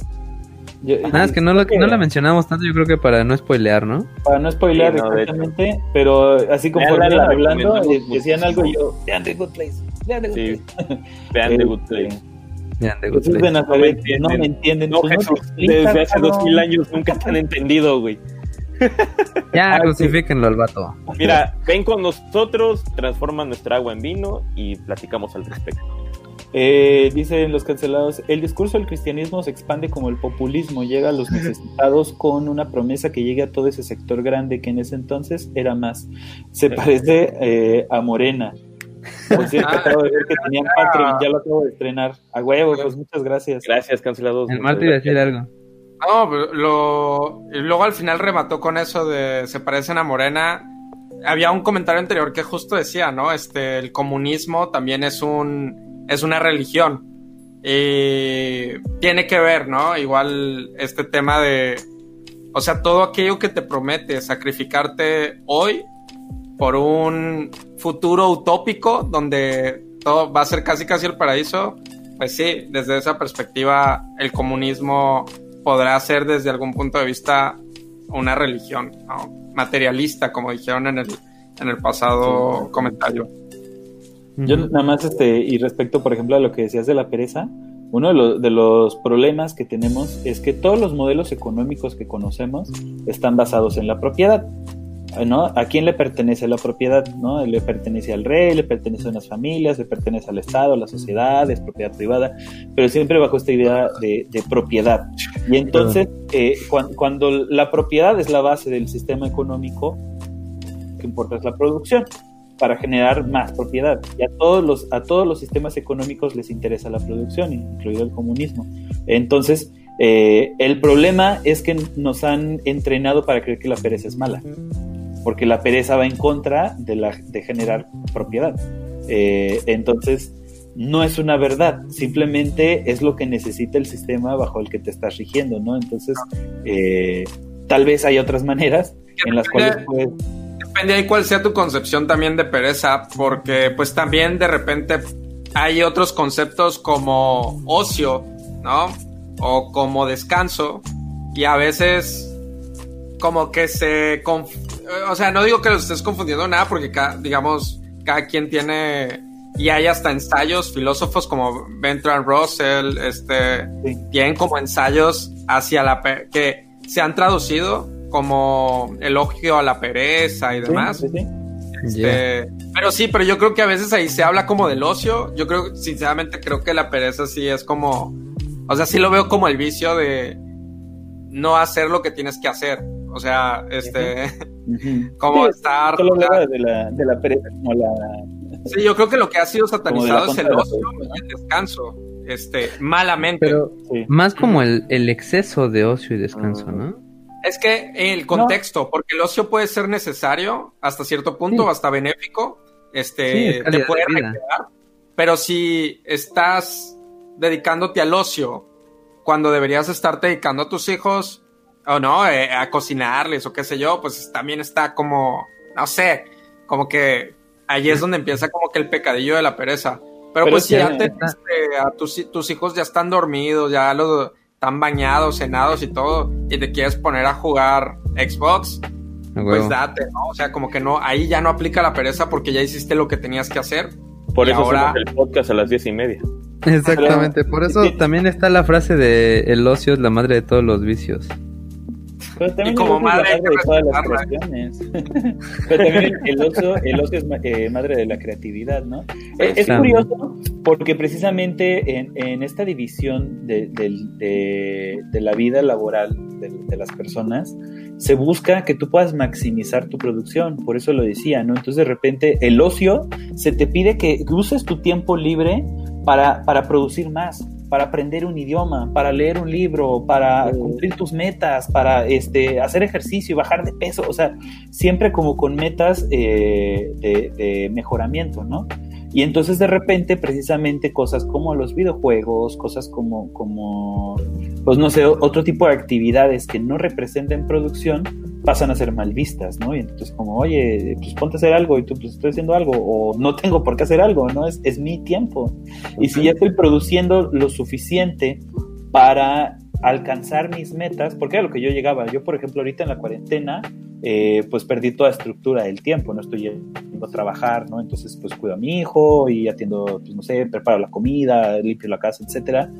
Pero de repente, eh, eh, ah, decía hace rato, de repente pongo a hacer pan, ¿no? me pongo a escribir eso, pero pues ya no es como con esta idea de ocho horas y tal, ¿no? Entonces, yo entiendo que hay un punto en el que de repente yo puedo decir, hoy no tengo ganas de hacer nada y no hago nada y chingo a su madre ¿no? Y de repente un mañana me agarra la loquera y me pongo a escribir desde las 6 de la mañana hasta las 4 de la mañana del otro día, o sea, pero creo que este sí hay hay como un falso entendimiento de creer que ir a trabajar es ser productivo y de que no trabajar es no ser productivo o qué tan productivo tienes que ser. Yo diría, si tú logras administrar tu tiempo, digamos en dos días a la semana, y con ese tiempo de productividad logras alcanzar tus metas, yo creo que está bien.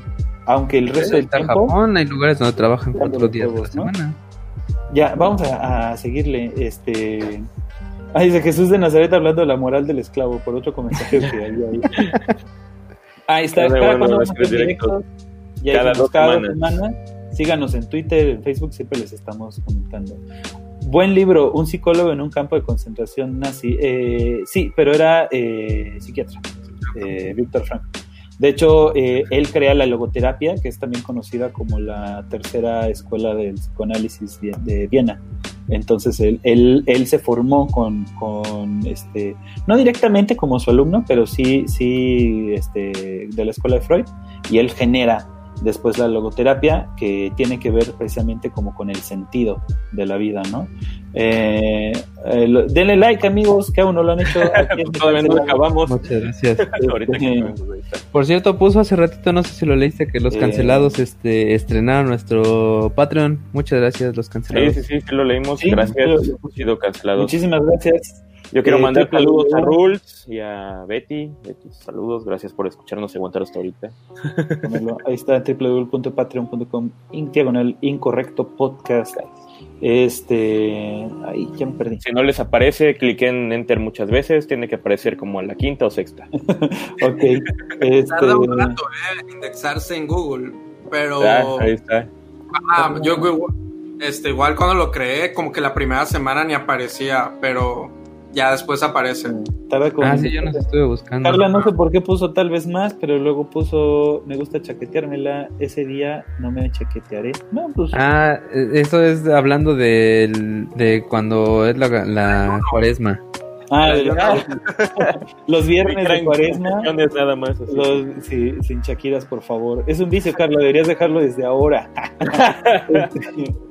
Eh, Ana Luisa, su conversación está bien pedorra. Uh, Jule, pues ni modo. Gracias. Este... Ya es la una y media. casi las dos. Ya no sabemos ni qué decir. Pablo Domínguez, Marte, no te he podido encontrar en redes. No tiene. No tiene redes. No tiene redes. que fuera araña. Antonio Lozano, el libro de Víctor Frankl está muy bien. Tópenlo, tópenlo. Es este, les va a dar como buena. Lo va a buscar en audiolibro. Sí, debe estar. Uh, Pablo Domínguez es un canal de YouTube, quién sabe de qué era. Ahí están comentando ellos. Casi no escucho lo que dice Touch. Este, sí, como que se convierte un ah. poquito a, en este, ¿cómo se llaman? En Daft Punk, ahí medio robot. este, concuerdo con Ana Luisa, lo más caro es que dice, sí, ya agotamos puntos. ¿Qué decía Ana Luisa? Que estábamos bien pedorros. Ah, sí. bueno, sorry, estamos hablando. Ah, Pablo, los cancelados sí los conozco, llevo tiempo siguiendo el canal, si los podía encontrar. Este. A los cancelados, pues, Siguiente video, ¿de qué me he perdido? De todo. De un chingo, un tres horas de presentación. Aarón, tienes aquí, digo, Aarón, Aarón dice: nueve, corazón y. Mándale un besito, Marte. Que te encueres, dice. El satanismo de la Bey era su forma de hacer una comedia de la iglesia, eh, no sé, católica. Este, sí, pues sí, era lo que decíamos, es, como una parodia y como una forma de, hacer burla, ¿no? Por eso tomó así como el, este, como los mismos elementos, algo así como el coaching, no sé qué estábamos hablando, pero sí, el, el coaching coercitivo tiene... Pues la iglesia. Bastante que ver en general, ¿no? La iglesia podría ser la madre del coaching coercitivo.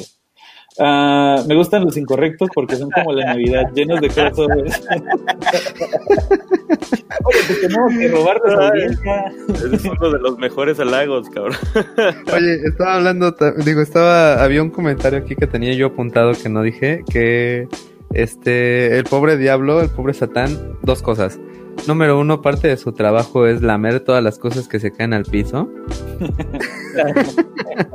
y número dos, pobre cabrón, le llegan un chingo de, cartas de niños disléxicos, ¿no? Que se las manda hasta Taclos. Hace rato decía, ¿sabes quién también es rojo? Se encarga de que te portes bien y tiene un reino en el cual todos tienen que hacer lo que digas sin rechistar. Santa. Y tiene barba. Ay, también tiene barba. Interesante. Ah, eso es subjetivo al decir que lo cree. No sé de qué estábamos hablando en ese momento, lo siento. Aldair, ¿actuamos por deber o conforme al deber? Este. Este, Marte.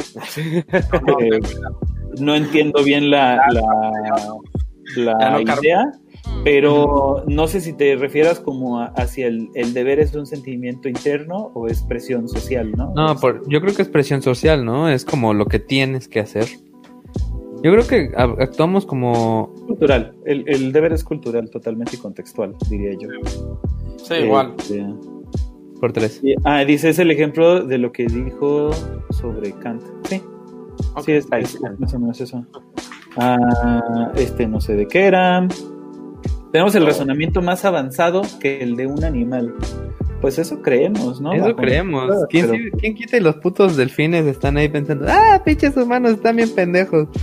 Sí, quién sabe, digo, tendríamos como que entrevistar a un delfín, ¿no? Y preguntarle qué piensa de Immanuel Kant. O sea, pues, al final sí tenemos un razonamiento tal vez más elevado, pero al final, ¿para qué lo ocupamos? ¿Para lo mismo que lo están ocupando? O, al final ocupamos ese razonamiento para seguir viviendo y seguir perpetuando la especie. Entonces, en cuanto a la herramienta que es el razonamiento, pues tenemos herramientas más avanzadas. Pero los objetivos siguen siendo los mismos que tienen todos los monos. Realmente creo que no hay nada nuevo. La especie. Sí, o sea, todo eso de ir a la luna, ir a Marte y todo eso, todo eso es seguir perpetuando la especie y está, estamos buscando este, ver si nos seguimos extendiendo para allá, pero al final claro. es eso, es vivir, es perpetuar la especie y ya. Pues como, como veíamos en el podcast de, de Interestelar, o sea, por si el mundo se lo carga el payaso un día de estos, pues la idea es perpetuar la especie por allá. Dice Edgar Rubio, la mejor genética dice y heredan lo peor de cada uno. A veces, Hay, hay una, una cuestión, ¿no? De, de, de, la humanidad, ¿no? Como pensando como los espartanos, que todos los deformes los mandaban a chingar a su madre. Este, y de cómo de repente, pues al cambiar el, el valor de, la persona, ¿no? Como, como decía Marte antes, de repente para los romanos, pues entre más virtudes tuvieras, pues eh, eran, pues tenías mejor, más valor como humano, ¿no? Y entonces cuando de repente, este, para los humanos, ¿no? Entonces de repente cuando cambia y entonces hay, hay otro tipo de virtudes que son las que se están pregonando, pues pasa que mucha gente con una genética no tan adecuada de pronto se empiezan como a reproducir y entonces este esa es una teoría de por qué ahora hay como más este enfermedades y todo eso, ¿no? ¿Por qué? A ver otra vez. Porque porque hay gente que digamos que en, un mundo más animal eh, no hubiera tenido la oportunidad de reproducirse, ¿no? Con una genética como como no tan buena. ¿Y ahora? Eh, y ahora, pues, este, no sé, hay, hay, tú puedes estar este, feo, chaparro, gordo, diabético, pero pues si tienes varo, es posible que, te... Pero es que, es que una vez más, eso es animal. Este, porque si tienes varo, significa que, o sea, vamos a pensarlo animalmente. ¿Qué va a decir la hembra? Este, no la mujer, voy a decir acá hembra. Va a decir, si yo tengo hijos con él, mis hijos tienen mayores probabilidades de sobrevivir porque este padre le, tiene recursos para mantener a las crías, vamos a decir así. Sí, sí, sí. Entonces, eh, eh, el que tengas dinero es atractivo, pero por una cuestión al final animal, por, por supervivencia. O sea, tienes recursos para mantener a las crías. De eso se trata. Y por eso también cuando te vuelves infiel, también es algo muy animal. O sea, eh, ahora, ¿qué tal si tiene crías con otra hembra y tiene que repartir esos recursos? Las crías que tuvo conmigo se, tienen que repartir, o sea, y eso es menos probabilidad de supervivencia para las crías. Si lo quieres ver desde ese punto de vista, al final creo que seguimos siendo changos, nada más que con ropa. O sea. Sí, pero ya no es puramente genético, ¿no? O sea, ya es, eh, sí es biológico y es animal, pero no, no está en Hay una genética porque, ok, a lo mejor fisiológicamente no, pero tu mente o sea, tú tienes una inteligencia suficiente para tener dinero, para crearlo. A lo mejor tú puedes estar manco, deforme, y a lo mejor eso puede ser no tan atractivo, pero como tú tienes, eh, digamos, es atractivo porque si tú tienes la inteligencia para eh, obtener dinero, esa inteligencia a lo mejor la vas a heredar a los hijos y ellos también tienen mayores opciones de sobrevivir. También la inteligencia es atractiva, ¿no? Este, hay personas que les atraen personas inteligentes. Pero no es porque seamos más humanos o más sublimes, sino porque esa misma inteligencia la relacionamos con mayor opciones de supervivencia. Bueno. Mm. Primero hablaban de las mujeres de otras regiones que son educadas según las condiciones sociales del país, pero Marte cambió el tema y quedó ahí en las nubes. No, eh, eh, a ver, digo, vamos a matizar porque se malentiende. Lo que estábamos hablando eh, eh, creo que es por el comentario que hacía yo de cómo este, eh, la, dependiendo del contexto. dependiendo del contexto, puede verse de manera peor o de manera no tan mala, ¿no? Como para explicar que la maldad es un poquito contextual. Y pues todas las personas, no solo las mujeres, todos somos educados según las condiciones sociales de cada país. Pero era todo, realmente no, no nos desviamos más ahí, ¿no? Este, este comentario me encantó, dice, ya me volví tu primer Patreon, devuélveme mi abuelita. este, dice Aldair, el diablo solo hacía su trabajo y seguía órdenes. Creo que Eichmann, yo creo que hay Eichmann. A Troy Aikman, pues sí, o sea, pues tenía que seguir las órdenes de su coach, ¿no? Este... ah, le dicen el chacuaco Y el chavaleco, no me lo sabía. Sí, no, ni yo. Este, en donde. Pues, es lo mismo. Lástima que no era super chat. Este, todo es un acto de decisiones, aunque el acto se presente. Si una persona tiene los valores, supongo, y un pensamiento moral y considera que el hecho de matar no es correcto, ¿por qué mataría? Pues, pues depende del contexto, ¿no? Digo, obviamente si, si es, vas con tu ah, familia y te están tratando de hacer algo a tu familia, pues... Exactamente, defenderte a ti, defender a tu familia. sin pedos. Exacto, o sea, todos decimos, no, yo no asesinaría. sin pedos.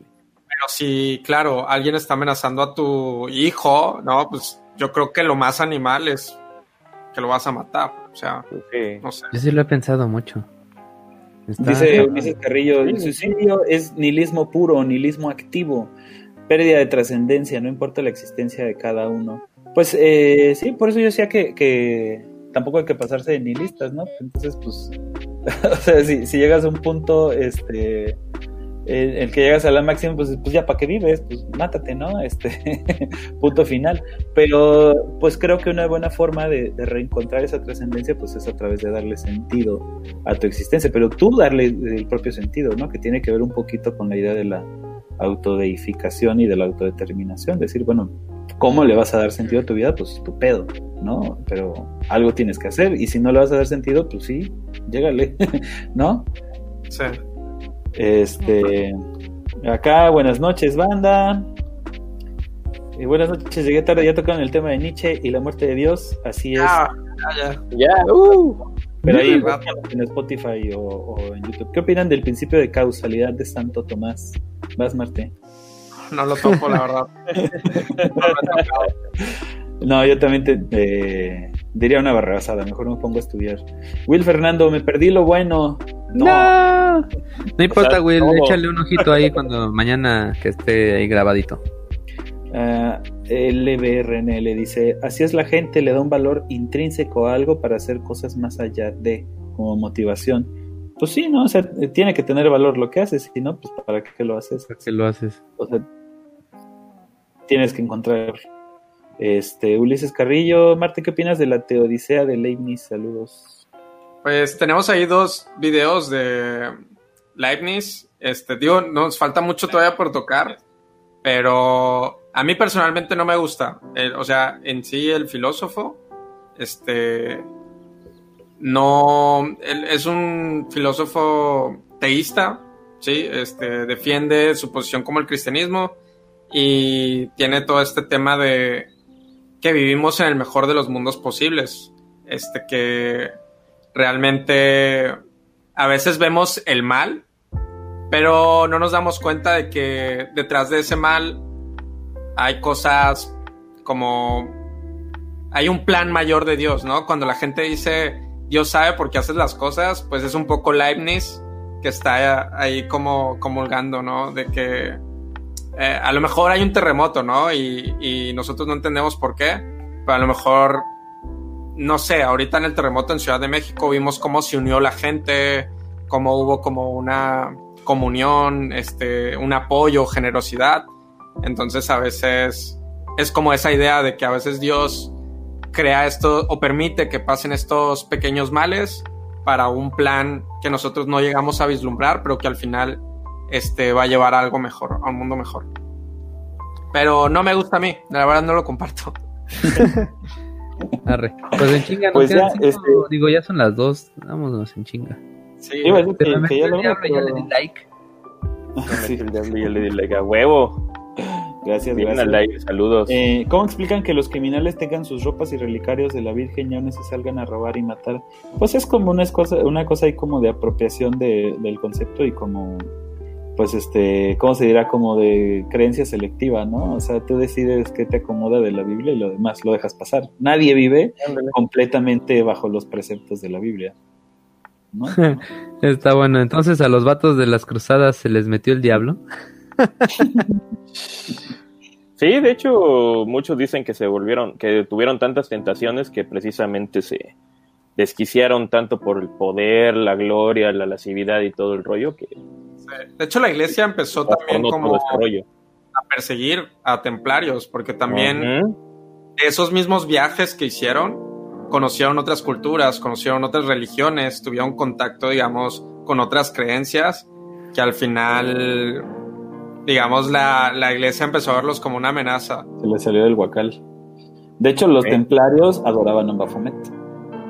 Este. Uh. De hecho, adquirieron tanto conocimiento precisamente de la iglesia, tanto católica como de otras, que por eso precisamente los empezaron a conseguir. Saludos desde Durango, Ulises, gracias. Saludos a Durango, saludos a Bolivia. Que suban los podcasts a iBox, please. La verdad es que. Mañana investigo. Ni lo conocía. Pero sí, creo que habíamos intentado subir uno, pero pues vamos a tratar de subirlos. Pero igual estamos en Google Podcast, que es como más universal y gratis. Ah, sí. Eh, este, topar, ¿no? Por si no tienes Spotify. Francisco Chávez, ustedes sí que son la onda. Antonio Lozano, me gustó. Mauricio Tavares, este, el babo de Cártel de Santo en podcast. Ah, Este, Gracias, Antonio, por suscribirte. El ocio filosófico. Ya. Las emociones están relacionadas con la sugestión. Esto es como para otro podcast, ¿no? Pero este. Pero sí, está chido para tomarlo en cuenta. las, emociones. las emociones. Sí. Me gusta, me gusta para tema. Y ya vámonos, ¿no? ¿A qué? ¿Te falta algo? Ah, acabo de ver. Maldita Netflix. ah, dicen que es.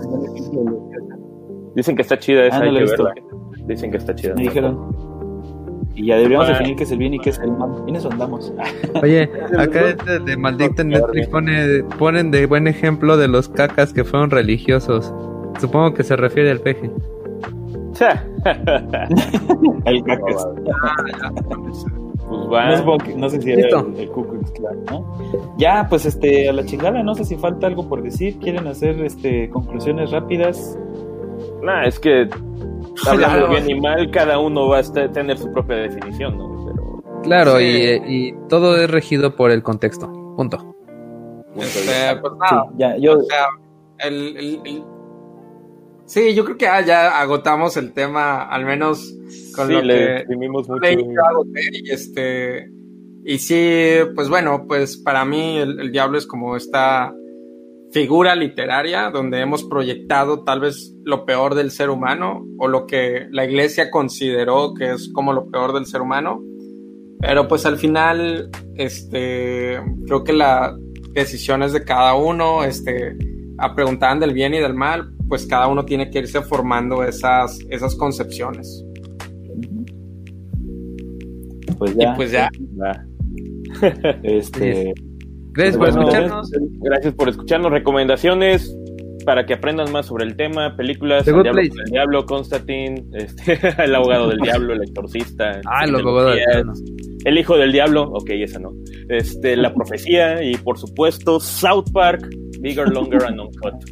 Series que pueden checar a ver. No, yo no más recomendaría a ver, películas de ver. Que vean, que vean The Good Place, este, este libro ah, que les estaba de, este, de Robert este, Graves y este y Rafael Patti, los mitos judíos, está interesante. Robert Graves tiene otro que se llama los relatos este, griegos.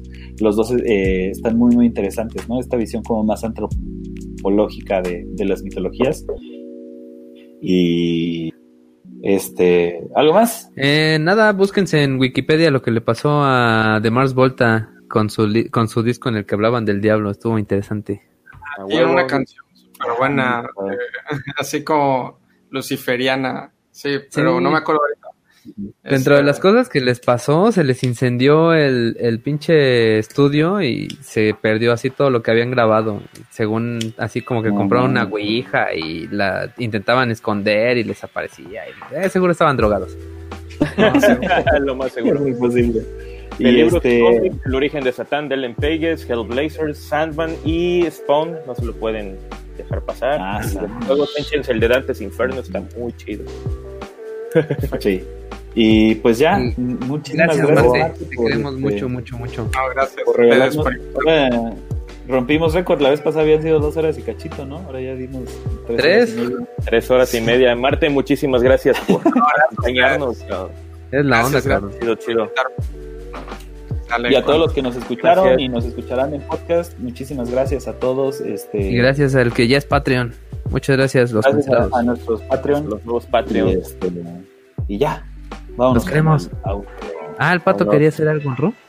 Ah, sí, este, bueno, pues ya tuvimos aquí a Bafomet, ya tuvimos aquí a... no me acuerdo ya quiénes eran, bueno, yo fui Sidonai, Sidonai, perdón, el príncipe de la lujuria y de los orgasmos precoces. Nos despedimos de ustedes, no sin antes recordarles que para encontrarnos en las redes sociales, búsquenos como Incorrecto Podcast MX en YouTube y Facebook y en Twitter como arroba incorrecto-mx. Ahora sí, nos vamos y les dejo la frase que dice, Dios nunca habría logrado un gran público sin ayuda del diablo. Nos vemos en el infierno. Gracias por acompañarnos y arráncate con el outro que voy a cantar. En una noche de luna, debajo de la cama, salí del billete loco, buscando la que Vámonos, vámonos, vámonos.